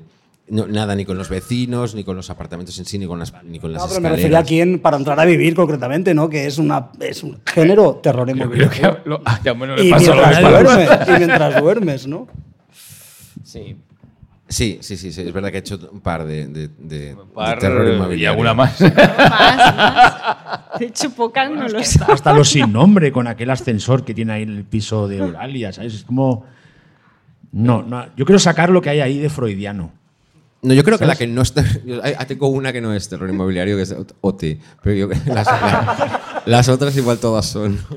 Bueno, más o menos. Más o menos. Y hay algo que ha dicho también, eh, que has dicho tú, Desi, que, que esa confusión que produce en mucha gente que, de los que hablamos de cine o que criticamos cine eh, como profesionalmente, que es películas, aquí ha pasado en Sitges y pasa mucho a, a diario en cada estreno, por ejemplo, una película como Nani, que ganó el Festival de Sundance, y que está, ha estado en Sitges y ha creado una, una, polvareda increíble, porque precisamente por eso, porque la gente no ha, no ha sabido o no ha querido clasificarla, ¿no? Una película que utiliza elementos de, horror noir dentro de una historia que es un drama, en el fondo eh, también con el tema de la maternidad, de nuevo, porque es el gran tema de los últimos meses y años en el cine de todo tipo. Pero bueno, que sí que crean un problema de, que descolocan a la gente, ¿no? Y, que eso crea a veces haterismos en, en redes Pero- o formas de incomprensión muy, muy peculiares. Pero a ¿no? mí me choca, por ejemplo, en esta peli no la he visto, pero yo estoy absolutamente enamorada de una peli que, que ha pasado este año en el festival, que es Los Cinco Diablos, que me, me parece... Pero, ¿te guste o no te guste esa peli? Porque es una peli que es verdad que, que es muy particular y que puedes no ser fan.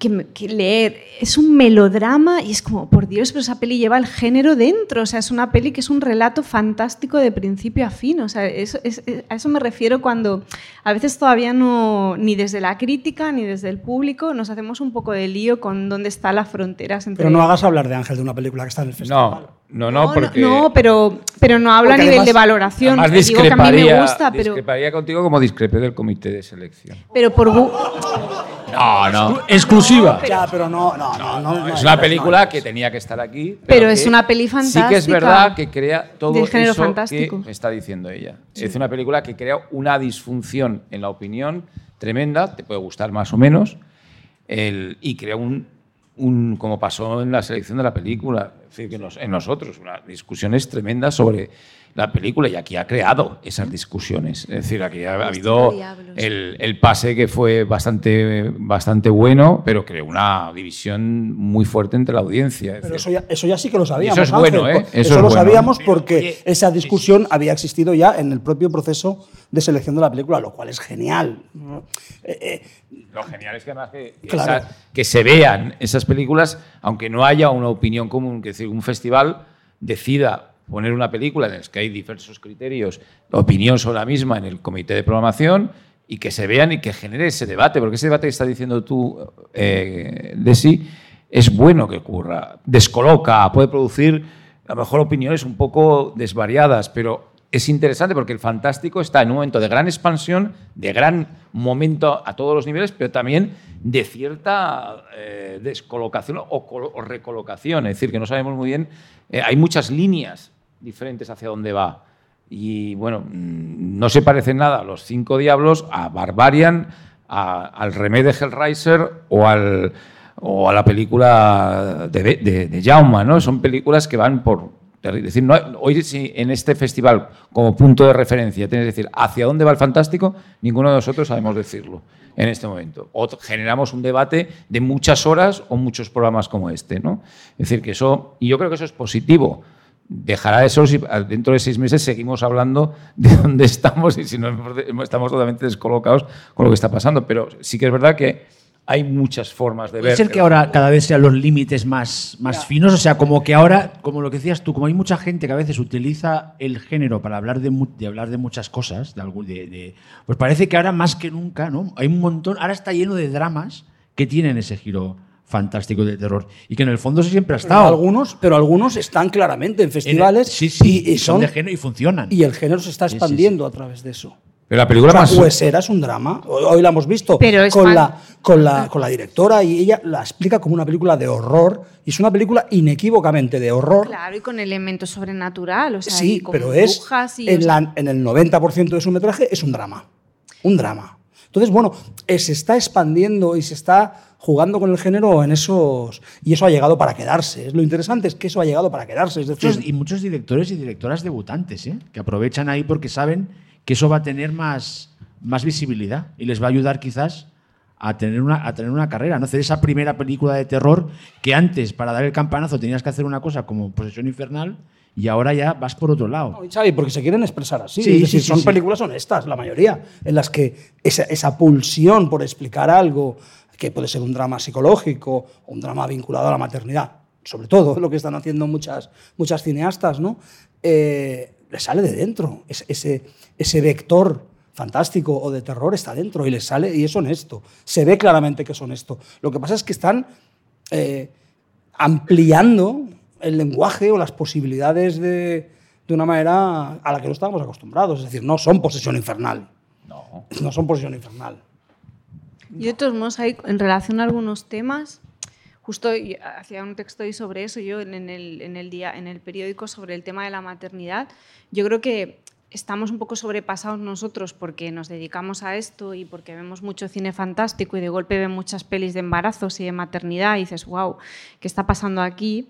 Pero en ese caso concreto, un poco por intentar entender, más allá de que son temas que son eh, la esencia del fantástico y del terror pasa por ahí, las grandes pelis del cine fantástico y de terror van sobre maternidad y el embarazo es muy importante, pero es que es todo, o sea, La semilla del diablo, El exorcista, Alien también tiene que ver con la maternidad, es decir, o sea, que, son temas que están ahí. Y ahora mi sensación un poco es que eh, en un momento como ha sido un tema que se ha abordado tradicionalmente a, lo largo de la historia del cine fantástico y de terror, pero es verdad que se han ampliado los ángulos de observación del tema y eso es lo que están explorando todos estos cineastas, y hombres y mujeres. Es verdad que por una cuestión de que tiene que ver con nosotras dar a luz, muchas son mujeres que lo están contando, pero es una cuestión, nosotros estamos como sobrepasados, en plan, wow, otra de embarazadas, otra de no sé qué, pero es como es normal, o sea, durante años nos lo hemos, eh, ese tema se ha abordado desde un ángulo único o desde muy pocos ángulos. Es normal que ahora han cambiado los tiempos, por suerte, y eh, la la gente está explorando desde distintas vías.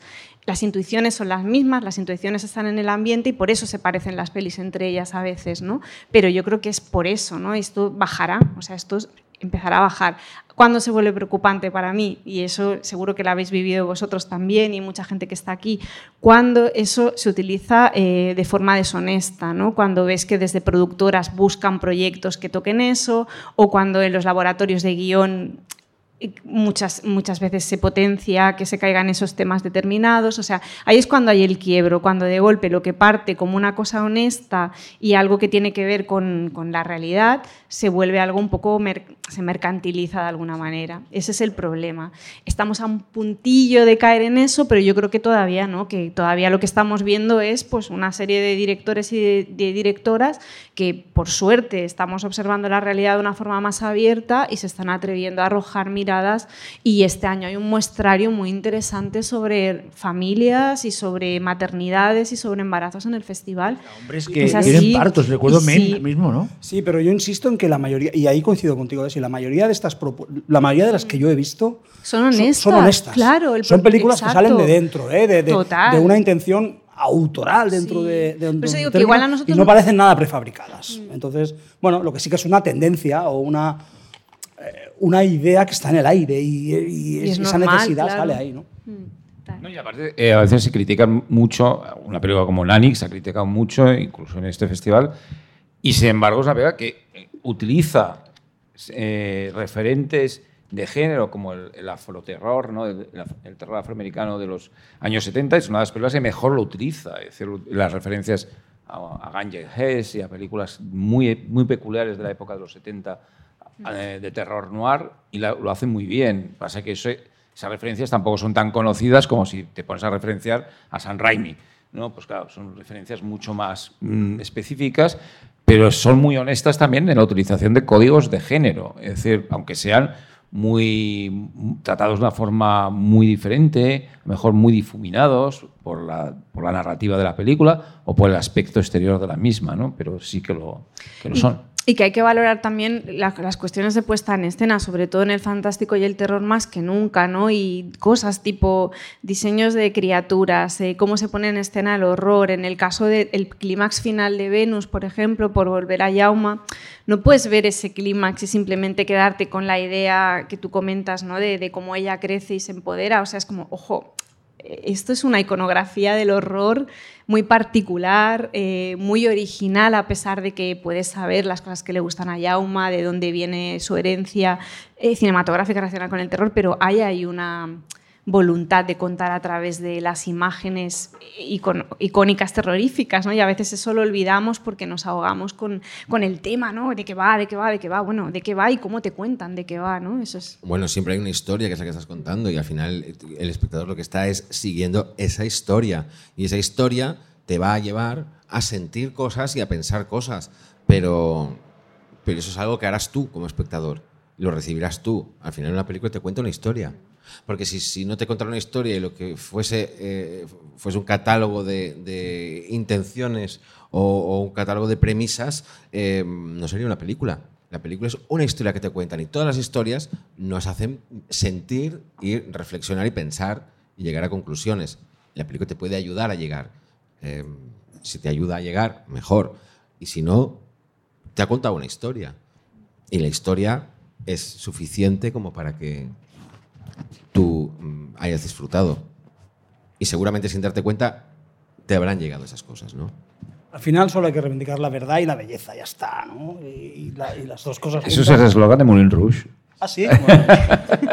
y de Verbo, de la película de Chapero Jackson que, vi- que vimos el otro día. La verdad nos hará libres y la belleza también. O sea que. Yo el otro día te envié un mensaje, pero que seguro que no lo viste, de cara a la grabación, eh, diciéndote, bueno, igual sería guay, ya que vamos a hablar de Chicho y tal, eh, que nos confesas un poco tus terrores favoritos, ¿no? Como una se- microselección de pelis que te gusten mucho de terror y un poco compartirlas con, con los, con la gente que ha venido. Eh, lo hemos hecho con otros invitados y hemos tenido resultados increíbles. El de Joaquín fue increíble, como sus pelis favoritas de terror, que eran como, no recuerdo muy bien, pero eran Ringu, creo, que muy bien. Eh, la película aquella de...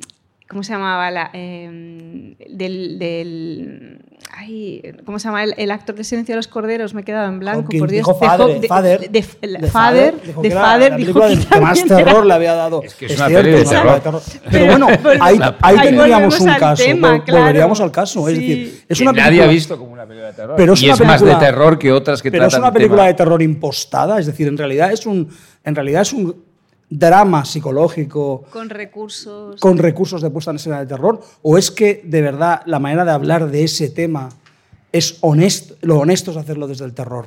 Yo creo que es la segunda, la segunda opinión, ¿no? la segunda opción, pero Y luego Carlos a veces también hizo como una lista chifladísima, de que todo eran secuelas, sí, pero además, sí. Pero estaba muy bien, sí. Sí, las buenas de Hellraiser, las secuelas buenas de Hellraiser. Exacto. Entonces, ¿quieres mi lista? Quiero tu lista. Vale, mira, yo eh, es que como yo tengo, o sea, yo he estado reflexionando mucho para, para porque como hay tantas, hay tantas que es un poco, al final tiene un punto absurdo de coger eh, cinco, pero me las he apuntado en el teléfono. Como, como llevo el micrófono, pues no, no, no se corta la cosa, hoy voy a buscar que lo tengo ahí. Entonces, ahora vo- voy a... Lo recojo, lo tenía por Mira la aquí. puesta en escena, mira, mira, mira. Exacto. Esto es como cuando en el Sálvame siguen a un colaborador. Esto es un plano ¿Sabes? Que secuencia, sale- es un que plano sale, secuencia. entonces dice, no te vayas, y le vas siguiendo con, el, con la Steadicam de Stanley Kubrick. ¿Sabes? Bueno, Desi, cuenta algo. eh, No, lo que estaba pensando, estaba mirando aquí a Izaro, que está aquí, para preguntar si al final se había desechado o no la idea de abrir preguntas luego por si Ah, no alguien sé. quería... yo creo que a la gente le No, no. o sea, a, los Sí, asistentes. pues- Tenemos un micro. Pues, Tenemos pues un cuando, después de la lista de Jauma, podemos... Y ya la tengo aquí regresado. Yo lo que quiero, las gafas. yo lo que quiero es aprovechando que estamos aquí con un decenas de, de espectadores, decir, un- eh, plantear a Desi a ver si acepta una idea que tuvimos con Xavi hace poco, ¿no? Que es hacer lo que otros podcasts hacen, ¿no? Que es dedicar un programa entero a las preguntas y a las opiniones y observaciones de nuestra audiencia, ¿no? Yo creo que Sin censura. yo creo que con, Sí. a- asist- a- hace así asintiendo- o no se hace? Sin asintiendo cortes, así, sin asintiendo censura. así con la cabeza ya es Totalmente ¿no? abiertos. Sí, claro, acepto. Pero lo de sin censura me lo voy a pensar. Ah, vamos ¿Estás con la lista de ¿Estás Jaume. preparado, Jaume A Balaguer? ver, la lista. eh, eh, eh, a ver, tampoco te, va- no, no te, no te explotará la cabeza porque no va a ser una de esas listas, porque tengo co- cosas muy, muy clásicas, mejor. porque verdaderamente so- so- son lo- es la realidad, ¿no? Pero yo creo que si tengo que escoger una película maravillosa, para mí es La Semilla del Diablo, Rosemary's Baby. Eh, porque es como muy perfecta, es muy perfecta y es muy escalofriante y muy perturbadora, ¿no? Eh, después hay una película que, que escojo que no, no digo que sea buenísima, para mí lo es, pero que es una de las películas, la he escogido porque es una de las películas que más mal me lo hizo pasar en los últimos años, que es Wolf Creek. A mí también. Wolf sí, Creek me hizo pasar Fan, muy fans. mal. Y me lo hizo pasar muy mal porque, eh, es, por- porque está muy bien hecha. Es decir, porque durante media hora donde no sucede nada de, de miedo ni, ni- ni de terror, eh, la película se ha dedicado exclusivamente a hacerme empatizar con sus personajes para que cuando les suceda algo malo me importe. Y me importó. Cuando tú ves películas, estamos acostumbrados a ver slashers, ¿no? Al final no deja de ser un slasher, estamos acostumbrados a ver slashers. Y los slashers matan a la gente y nos la suda que maten a la gente. Es que no siempre queremos que maten a la gente porque hemos pagado para eso, ¿no? Además, tú has- slasher has pagado para eso. Si tú vas a ver un, un Halloween, ya, igual venís muchos de allí, y no matan a nadie, os vais a molestar. Os vais a molestar. estaría- eh, es ¿Y ¿Cómo que no matan a ¿eh? nadie? eh? Conceptualmente es interesante. Claro, pero imagínate que vas a ver un slasher. Vamos a ver un slasher, vamos a ver un slasher. Halloween no matarán a nadie. Bueno, En la nueva no matarán a pues nadie. no matan a nadie. Pues imagina que No digo la de Iowa, en la La policía- pero si eso ocurre, será una putada y estará fatal, porque vosotros lo que queréis es, para eso vais a ver un slasher, para que maten a alguien. Y tú vas a ver Wolf Creek para que maten a alguien y de repente estás pensando, por favor, que este tío no mate a nadie más. Y eso es increíble. Cuando sucede eso, eso es un milagro. Y cuando sucede eso, es increíble. Y en Wolf Creek sucede, ¿verdad? No, no, totalmente. Totalmente. Y te sabe fatal. Y después, ah, después yo tengo que decir una de que posiblemente es como lo más para mí, que es Hellraiser. Hellraiser es lo más. Yo creo que la hizo para mí. Y luego dejó que otros la vieran también, pero la hizo para mí. Así que nos voló la cabeza en su Esta me día. voló la cabeza. Todos nos me voló la voló la cabeza. cabeza. Cuando salió Hellraiser 2, yo debía tener 16 años o así, cuando salió He- Hellraiser 2, yo estaba súper nervioso porque, te- porque la, la iba a poder ir a ver. Y, la- y leías cosas sobre ella, porque yo me compraba Mad Movies, eh, una revista francesa, y, y leía sobre ella tal. Y cuando, y cuando mm, fui al cine, que me, me- fui al cine Waldorf, y fui al cine Waldorf y... Eso os reiréis también. Me compré, me compré la, la entrada, la vi, a mí me gustó mucho. La dos es muy Me buena. brutal. muy bien, la y cuando salí, me compré la, o sea, me, me- me compré la entrada para volver a entrar después, a, a las a dos horas después. Y porque me, me había flipado. Pero Hellraiser, Hellraiser, la primera. Luego, otra que para mí, igual hablo demasiado, solo tenía que No, no, numerar. está perfecto. no, no, No, no, no, va de eso. va de Igual tenía que decir. te, te, te, te, ¿no? No, no, no. No, luego hay otra que, que, que me impactó mucho y creo que es de las que me decidió que yo quería hacer películas de terror. Era, era pequeño cuando la vi. Y la vi en un autocine que había en Castelldefels, eh, con mis padres. Y era una, eh, es una película que se llama El Otro, que es la, eh, de Robert Mulligan. Eh, no sé si la habéis visto, pero es increíble. Increíble. Si son oyentes de María Nocturna, espero que la hayan visto. Sí, hemos hablado The Other. Hemos Hemos hablado, hablado mucho. mucho de ella. The Other. Y ahora me, me quería permitir también hacer un- algo un poco más eh, fresco. Más informal. Que, no, que no, os, os tengo que confesar que no sé cómo se llama, pero alguno de vosotros lo sabrá, que sois como súper expertos.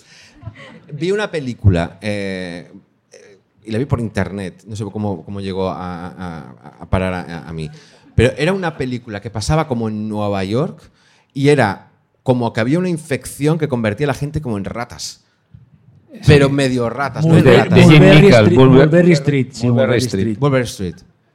Me, me flipó. Zombies Está guay. ratas, como Se vio zombies aquí, ratas. Se vio aquí, ratas. se vio aquí. Sí, se vio aquí. Ah, pues esa, esa me probó, Mulberry Street. Además se vio con la película de, de Ty West en un, en un maratón, donde Rust... Me hizo mucha gracia esa 2002. peli porque me pareció que porque era, era una película de muy poco presupuesto, 2005. muy indie, y sin embargo eh, eh, funcionaba y tenía súper gracia. Y me, me gusta reivindicar también estas cosas de, de gente que por amor hace cosas así. tan- Tienes que hacer el remake, pero con cucarachas. Bu- Burberry Street, sí. Pero claro, Burberry Street tendría que ser como sea, Carré Montané. Carré Montané. Carré Montané mola. Está muy bien, sí.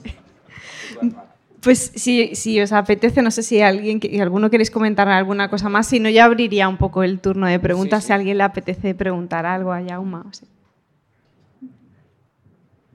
Hola. Ya que abrimos por- No turno de preguntas, ser. preguntar. Parecéis periodistas, tío. Muy Aquí tímidos. hay un... Ahí, Santi. Mira, aquí hay un chico. sí. Ya que habéis. ¿Se oye? Hola, sí, vale. Eh, ya que habéis hablado de tema de documentales y tal, ¿para cuándo un documental sobre la historia del Festival de Sitges?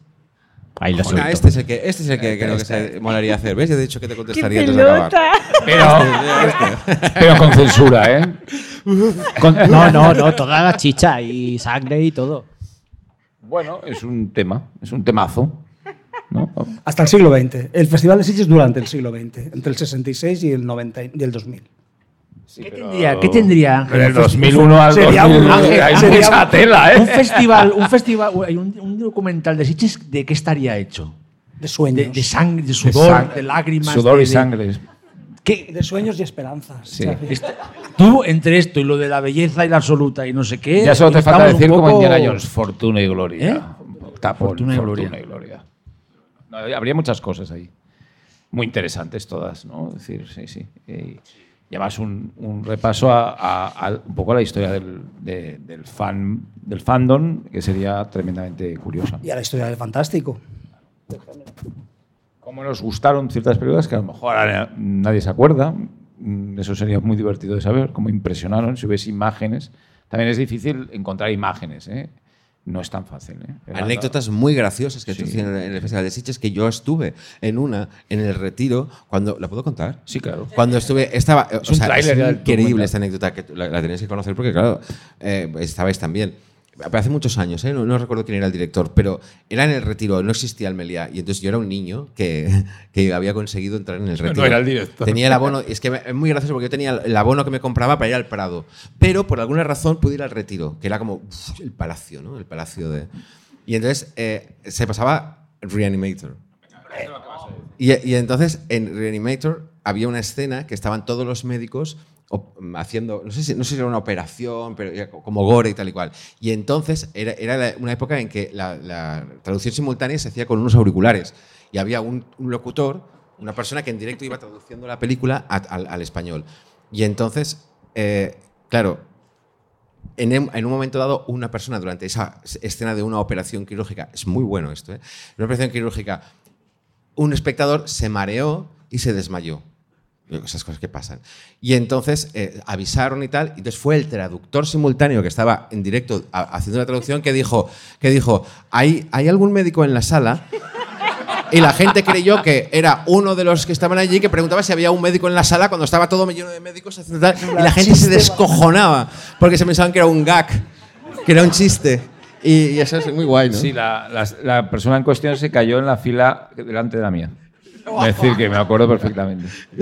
O sea, que es verdadera la historia de que Verdadera, verdadera. Reanimator producía y no estaba, pro- y no desmayos. No, no. estaba, eh, preparado. Es decir, que siempre se ha dicho que estaba preparado y tal. Nah, igual. nah, nah, no nah. estaba preparado. Esa es la época. a ver, el Festival de Sitges mola muchísimo ahora, es, es alucinante, pero aquella época fue realmente gloriosa, en el sentido de que creaba afición y era. Bueno, ahora también, ¿eh? pero que, que era. bueno, había cosas como eso, como traducción en el retiro con todo el mundo con el, con el cacharrito en la oreja, pero que cuando perdona. se caía había bronca generalizada con el. Con el Tenéis todos un aparato, o sea, lo repartían a la entrada. algunos ¿Cómo era? no, porque. Sí, O se sea, eso me parece delirante. Un poco. de- Fíjate los retrasos que habría ahora. Dios mío. Tuvimos que Es dejar. es que- la- no, no, no, es que yo no- de verdad que desconocía este, da- este dato. Pero no hace tanto, ¿eh, Xavi? Solo Pero hace es verdad que cuando se 20. caía la gente, cuando se caía uno, la gente hacía eso. Pero yo, yo- pensaba que era porque que era como que cuando se caía algo se desmontaba, ¿sabes? Como que había una cadena que se desmontaba algo y era que el propio aparato que hacía como, ¿sabes? Y me imaginaba como una cinta de cassette que hacía y no, no era la gente que se quejaba y hacía. Yo me imaginaba como que se rompía y salía la cinta de cassette. Chicos, parece prehistoria, pero era el año 85, 86, Y 87. luego la, tra- sí, la traducción simultánea de ciertos momentos y de ciertas cosas que eran de ciertos diálogos que eran como alucinantes, ¿no? Me acuerdo un momento en una película que se llama Pink Ulises, que es una película de contenido un poco gay, que yo estaba Totalmente totalmente gay. y que... Este también yo, sí, digo Pink Ulises y con ese título un poco gay. No, era ya que Ulises, tela. Y ya Pink, pues las dos cosas juntas, pues era bastante gay. Y estaba sentado con Cary Elwes, que era jurado, eh, el de la princesa prometida. Entonces la traductora estaba intentando traducir un diálogo un poco cargado y no se atrevía, le daba como cosa, ¿no? Y, y, y, y empezó a reírse pero a carcajadas empezaba a decirle cómo tenía que cómo, lo que significaba en inglés gritaba la situación fue se, se, se, se lanzó se perdió de madre y fue uno de los momentos más famosos de, había poca gente ¿eh? porque aquellas sesiones de las 4 de la tarde que ahora ponemos sesiones a las, a las 11 de la mañana entonces empezaba a las 4 ¿eh? eran más civilizados y, el, y, y, y acababa a las 12 es decir que bueno que eran como más normales pero eran situaciones tremendamente. Hablamos del año 90, ¿eh? Sí, yo quiero que vuelvan esos tiempos. O cuando Lamberto Baba tuvo que huir del festival. ¿Eh? Eso no sé si lo podemos decir. Cuando Lamberto Baba tuvo que huir de, en el pase de Gravellar Disturbance, porque la película no gustó a nadie. Ahora es una película de culto, ¿eh? A todo el mundo la compramos en el 70, no, y tal igual. Pero el- en ese momento, y había un grupo de personas que empezaron a decir, Lamberto, como te cojamos no sales vivo. Y Lamberto estaba en el palco. Y Lamberto cogió, se aspiró y, y pidió un avión rápido hacia Roma.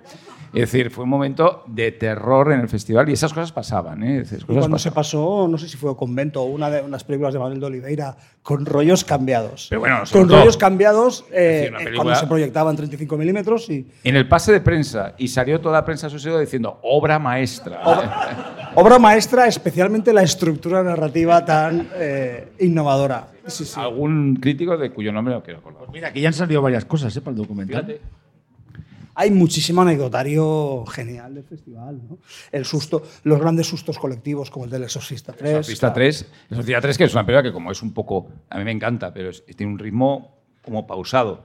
Y estaba todo el mundo en el, en el retiro, como, no pasa nada y tal. Mola, pero está poco. Y de repente sale la tía aquella con las... Y se levantaron todas. Se levantó. todas las Yo creo que el retiro se rompieron las butacas ese día. Es decir, es- no, desde ese día están todas butacas Ese plano rotas. sería muy bonito, ¿eh? Desde, o Sí, sea, pero desde, desde habría que recrearlo. Desde el fondo de la sala, ver un susto colectivo. O sea, absolutamente todo sincronizado. Sí, fue- Yo, la- que sí. yo- que siempre lo, ya lo he contado, creo, en el Marea. Yo creo que Xavi estaba ese día que pasé miedo de verdad en Sitges, que fue con el pase del exorcismo de Emily Rose, que empezó tarde la peli. Y la peli hay alguna movida como que pasa algo a una hora puntual, o sea, como a las dos y a- es que no me acuerdo, o sea, no la- hace tiempo que la veo. Oh. Se para el reloj, no sé qué. Pues justo a esa hora, porque fue un pase que empezó muy tarde, eh, se para la peli y se dispara como la... la no, No, el- la, la había un empalme de la copia en 35 milímetros pero el empalme que era, era, estaba de Star Wars. sí que era de otra edición salía- anterior. No, no, salía un- sí, de, un, de un homenaje que se hizo a Star Wars. Claro. de la- del promo. Como de un promo Wars, antiguo y era como, Salía la ¿cómo? O sea, respiración de Darth Vader. Salía la respiración de En el, justo en, el mo- en la hora exacta, que es la movida chunga de la peli, en una peli que da mucho miedo, es que las pelis de Derrickson dan todas mucho miedo. Y de repente se oye. Y, y se oye- y de golpe era como, ¿cómo puede haber pasado? Y luego siguió la peli normal, sí. Y ese día me dio mucho miedo. A mí casi me cuesta el puesto. Es que dio, dio Las dio pelis de. Derrickson se paraban. Se, Siempre han pasado cosas, Siempre es han pasado hemos cosas. contado. ¿eh? Sí, sí, sí. Pusimos Mira, voy a contar una, voy a contar una de, de, de- de Sinister, Sinister. Que es personal mía de aquí en Sitges. ¿eh? Si no fuera de Sitges no la contaría. Yo vine al... eh, Fue la, noche del... del, eh, no sé si la noche del Zombie Walk, pero eh, fue una noche que hubo un diluvio, un diluvio. Y, y se inundó Sitges. Y entonces yo me tenía que ir ya y yo estaba con mi familia, con, con mi sobrina con mi, y con mi hija, que tenían mm, 13 años o 12 años en aquella época, más o menos. Y entonces eh, nos tuvimos que quedar. El festival me dijo, Jaume, no te preocupes porque no vais a poder volver a Barcelona, os quedáis en una habitación y nos fuimos todos con, con mi mujer y con mi hija y mi sobrina, nos fuimos todos al, a la habitación. Y entonces eh, yo dije, ¿sabéis qué? Que yo que estamos, yo me voy a ver la peli que hagan. Y mi sobrina y mi hija me dijeron, podemos, podemos. Y, yo dije, bueno, venid, venid. Y entonces conseguimos entradas y, nos metimos. Pero claro, tenían 12 años y les daban, eran dos niñas que les daban miedo las pelis. Y me dijeron, eh, pero ¿y si, y, si, y si nos da miedo? Eh, ¿Qué hacemos? Digo, mira, si os da miedo, salís ahí fuera, preguntáis cómo se va al hotel, que se irá por allá, y, y vais a la habitación. Tenéis la- y les di la llave. Digo, pero no, no, no, pero no, no os dará miedo, no os preocupéis. Y, y dijeron, bueno, bueno, bueno, aguantamos, aguantamos. Y entonces nada, eh, empieza la película, empieza la película, y entonces ah, em, empieza la película, y aparece un árbol con una familia colgada. Y mi sobrina y mi hija hacen. Y se fueron. Tal cual. O sea, duraron dos segundos. Sí, y eso me quedó grabado, me hace muy, muy, muy, muy tierno y muy guay. Es que Sinister ya juega duro desde el principio, claro. ¿Más preguntas? No sé si hay alguna... Ay.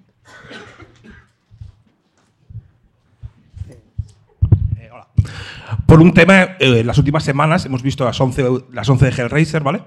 Eh, y como, como ya hemos comentado, es la primera es su preferida, habéis comentado también la segunda, si creéis que hay alguna secuela a reivindicar de Hellraiser. Por nosotros nos hemos sorprendido con la, alguna. la del espacio muy fuerte. A mí me gusta mucho el espacio. sí. Y la 3 que yo no la reivindico porque es que ya me parece buena. La, 3 es la del espacio, ¿no? No, No, la la 4. cuatro, es la cuatro. La Es que yo creo que la del espacio no la he visto. Y esa es la buena, ¿no? Entiendo. Bueno, está muy bien. Es que, claro, una nave con cenobitas mola. Es decir, es que ya de entrada. Es decir, no, la película no sé si es buena, Pero pero, la 3 es, es-. No te gusta, la 3 es muy divertida. La tres es que muy es más buena. en plan pesadilla en el Street, en rollo Freddy Krueger. No la recuerdo como. No la recuerdo. Yo, yo recuerdo la los 1, cenobitas la uno y la dos. lanzando rayos por las calles de la ciudad. pero sobre todo recuerdo las, la- to- todas las otras, porque yo, como fan, he, he intentado. Has ido como viendo. A ver y tal, y, y es, es como ba- bastante horrible todo, pero, pero tengo muchas ganas de ver la, la nueva. Y la 5 es de Derrickson. ¿En serio? Sí, la de Scott Y no está la mal, quinta no es está de mal. Scott Igual es la Pues tengo que verla, que porque igual ahora no. no, no Sí, no- sí. Es Es que igual no una las he película que hizo todas. Scott Derrickson y le metieron cenobitas, porque la Dimension de los Weinstein, entonces, es un guion que no había cenobitas, pero no, tienes que poner cenobitas, ¿no? Y, pero la peli no está mal. Esto es porque Dimension tenía los, los derechos de la, de la saga, esto lo hablábamos antes, tenían los derechos de la saga, pero en, la, en el deal que tenían, eh, eh, tenían que hacer una cada año, porque si no perdían los derechos. Entonces estaban obligados, y entonces dijeron, este año la de Scott. Y le metieron los cenobitas. Entonces ya aguantaban un año más. Es- fue así. A mí me lo contaron los- el propio Bob ¿Te Weinstein. llegaron a ofrecer alguna vez o no? Un Hellraiser. O algo parecido. No, yo, intent- yo, yo- yo estuve hablando con, con- Yo hablé con Harvey Weinstein sobre la, la- sobre la posibilidad de, de- de- hacer Hellraiser, pero fuera de, de la saga de Dimension, hacer como un, un reboot de- del que luego se ha hablado más. Porque, mm, porque incluso yo creo que algún. ah, No, no recuerdo quién, pero algún de esos directores franceses. Sí, eh, a- Just- Bustillo y también. Bustillo y Bueno. Mauri, sí. no, no, no, no, no era No, Pascal, Pascal, Logier. ¿no? Pascal ¿Tampoco? Logier, creo que También. era. Creo que todos los Varios directores franceses Habían tenido ya también alguna idea tal y cual, pero yo siempre tengo la- la- el sueño de poder hacer un, un- Me supo un poco mal ¿eh? cuando, cuando me dijeron que iba a haber un Hellraiser ¿Vas a tener alguna cosa, estrenado. un pequeño tratamiento escrito o algo? No, No, no, nunca, nunca. vale, vale. Ya está estrenada, ya la he visto. Hulu. Pero sí, sí, son reivindicables varias. sí, sí. También, la, dos- y además la segunda es buena, ¿no? Muy buena. Sí. Yo creo que hay que verlas todas, no hay dolor. O sea, yo en Hay- general, hay una que yo, hizo un yo director- soy fan un de las director secuelas. catalán. Bueno, hay y una las de películas. Víctor García, sí. Exacto, sí. Que Por lo viene, menos- manía, que viene mañana. Hombre, si a alguno le tenéis mucha manía a la película, no se lo digáis. Pero, eh, pero que es- mañana estrena aquí La Niña de la Comunión. sí. No sé si hay alguna otra pregunta. Que por, por lo menos no han Sí dicho hay, aquello de. Sí, sí, pero por lo menos no han dicho aquello de. No, no. Hay que aguantar, hay que ver las tres primeras, cuatro que son flojas, pero a partir de la quinta empieza a mejorar. Si empieza una saga, se acaba. Hola, eh, yo quería preguntarle a Jaume. eh, a mí me da la sensación cuando veía sus películas antes que, aunque me interesasen, siempre iba con un poco de. ya de bajón desde el principio, porque siempre. Casi todas sus películas acababan mal.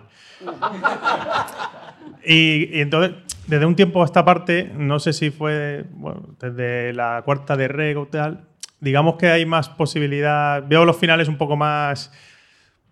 que no acaba tan jodida la cosa, por así decirlo.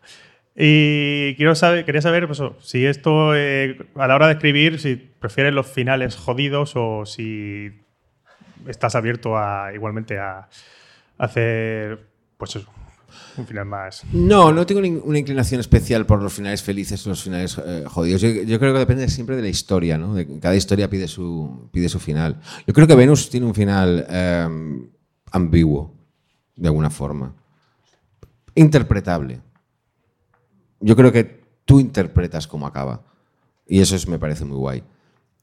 Pero mm, yo, por ejemplo, también te diré que, que el televisor, que es el capítulo que he hecho de Historias para no dormir, muy bien, no. Voy a, voy a aprovechar, porque cada vez que pongo algo de Venus en redes, una persona me regaña porque no hablo de Fernando Navarro, tío, porque es guionista de Venus. De saqué un abrazo a Fernando, que es amigo y lo queremos mucho, y que es guionista de Venus, y que me regaña siempre la misma persona, en plan, vale, tiene mucho talento Yauma, pero hay- no hay que olvidar a Fernando Navarro. Pues le saqué un abrazo para Pero, Fernando. pero no es Fernando el que te, el que te dice eso. No, no, no tiene redes. Ahora empiezo a sospechar que a lo mejor Claro, es es, él. Es claro. O sea, no te quepa ninguna duda. Que es él, Fernando me ayudó mucho en el guion, pero no te quepa ninguna duda de que la persona que te manda eso Es Fernando. no es Fernando o lo manda Fernando. Que yo lo conozco. Pues puede ser porque cuando Está se, lo, detrás, co- seguro. vamos. cuando se lo comenté no le, no le sorprendió ni nada. O sea, era como algo que daba bastante por hecho. Claro. O sea que probablemente Está sea así. está detrás. Está detrás. A mí me ha sorprendido mucho esto de los finales felices. Es decir, eh, decir que tú con la niebla de Darabont te mueres, vamos. Es decir, vale, vale. Hay una cosa con Jauma que a ahora hace mucho tiempo que no te pregunto, pero a, tiempo atrás me hacía mucha gracia preguntarte por que, que Paco estuvo genial cuando vino de invitado al Marea porque nos contó una anécdota paranormal que les había pasado en el rodaje de Verónica y tú siempre me habías contado como muchas historietas así paranormales y sobrenaturales que pasaban en tus rodajes y echo de menos cuando me contabas esas cosas. No sé si porque ahora que estamos todos y así como en el festival, ¿te apetece explicar alguna? Él contó la de las camisas, las cam- Paco contó las camisas manchadas de marcas, sangre, sí. sí. Manchas rojas. Sobre un coche nuevo. A ver, eh, es que yo normalmente me, me lo invento todo. Ya. O sea, Pero eso no mismo, hacía falta, podrías haber tal, inventado. tal como me lo invento, me, me, me- me haberte olvido. inventado una nueva. Pero es que las- Pero las- sí que me invento algo. Pero no por tradición, eh, por tradición no tiene que pensarlo y antes, del, antes de que acabemos se ha inventado algo. Eso Eso seguro. el, el documental te lo han puesto a huevo, pero esto va a costar más. ¿eh? Si te ocurre algo a ti que ha dicho lo del documental. No, no, mira, voy a contar una, pero no es muy terrorífica, pero es una anécdota que- es un poco inquietante que me pasó. Y no me pasó durante un rodaje, me pasó en un. Pero tiene que ver también con el, mundo del cine. Porque yo estaba ayudando a una amiga que, tenía un videoclub que lo cerró en Gracia y, estaba, y estaba mm, poniendo en cajas las películas que le sobraban para vender, venderlas de saldo, etc. Entonces estábamos yo y otra persona y ella y estábamos, le ayudábamos porque la conocíamos mucho y le estábamos ayudando. Y entonces de repente apareció La N. La N es una película de Matthew Kasovich que es El odio. El odio. El odio. Y apareció y me dijeron, ¿y esto? Y digo, y entonces yo que la había visto les, di- les expliqué, o sea, es brutal, es una película maravillosa, eh, en- es, es en blanco y negro, es francesa, les conté un poco y tal, hostia, qué guay y tal.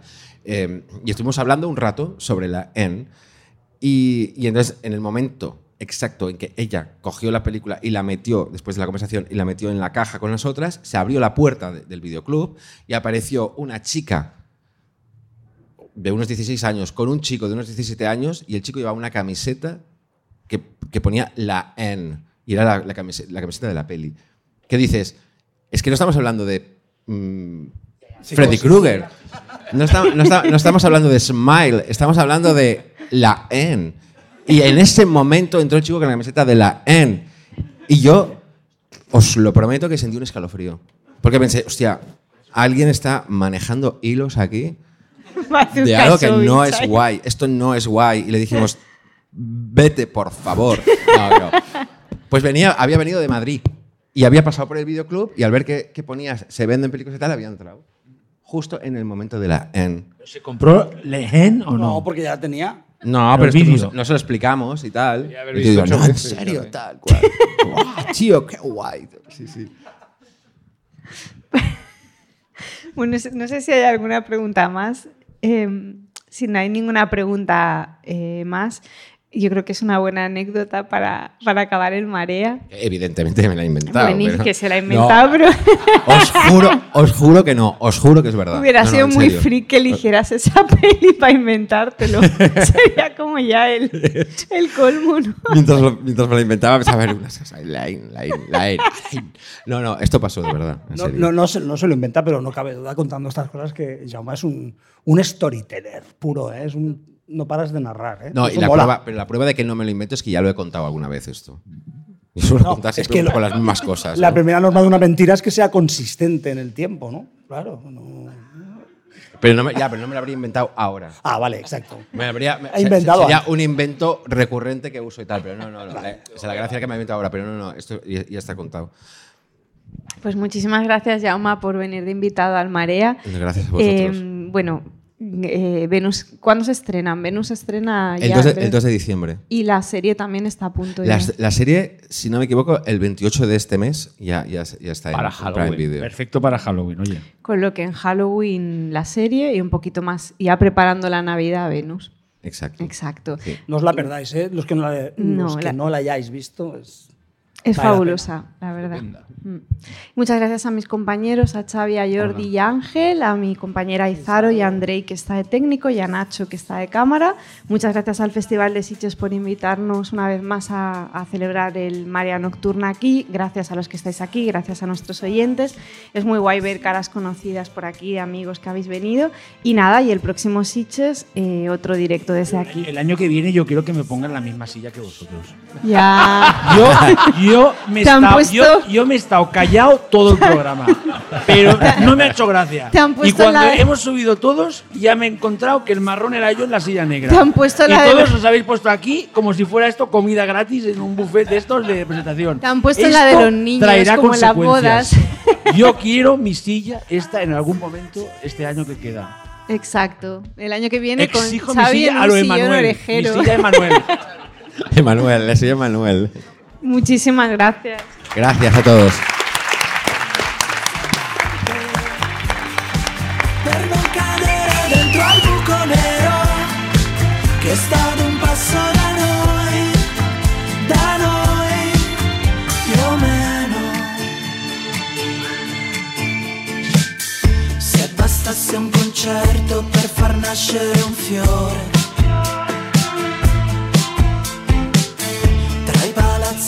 Distrutti dalle bombe nemiche nel nome di un Dio che non esce fuori col temporale, il maestro è andato via. Metti un po' di musica leggera perché ho voglia di niente,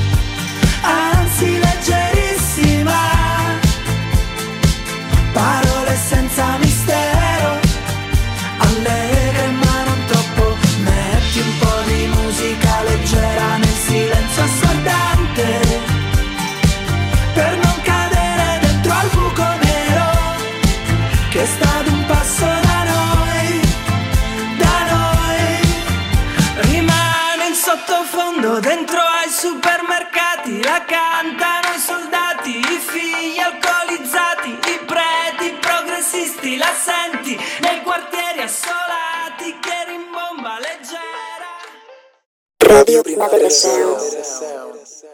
RPS.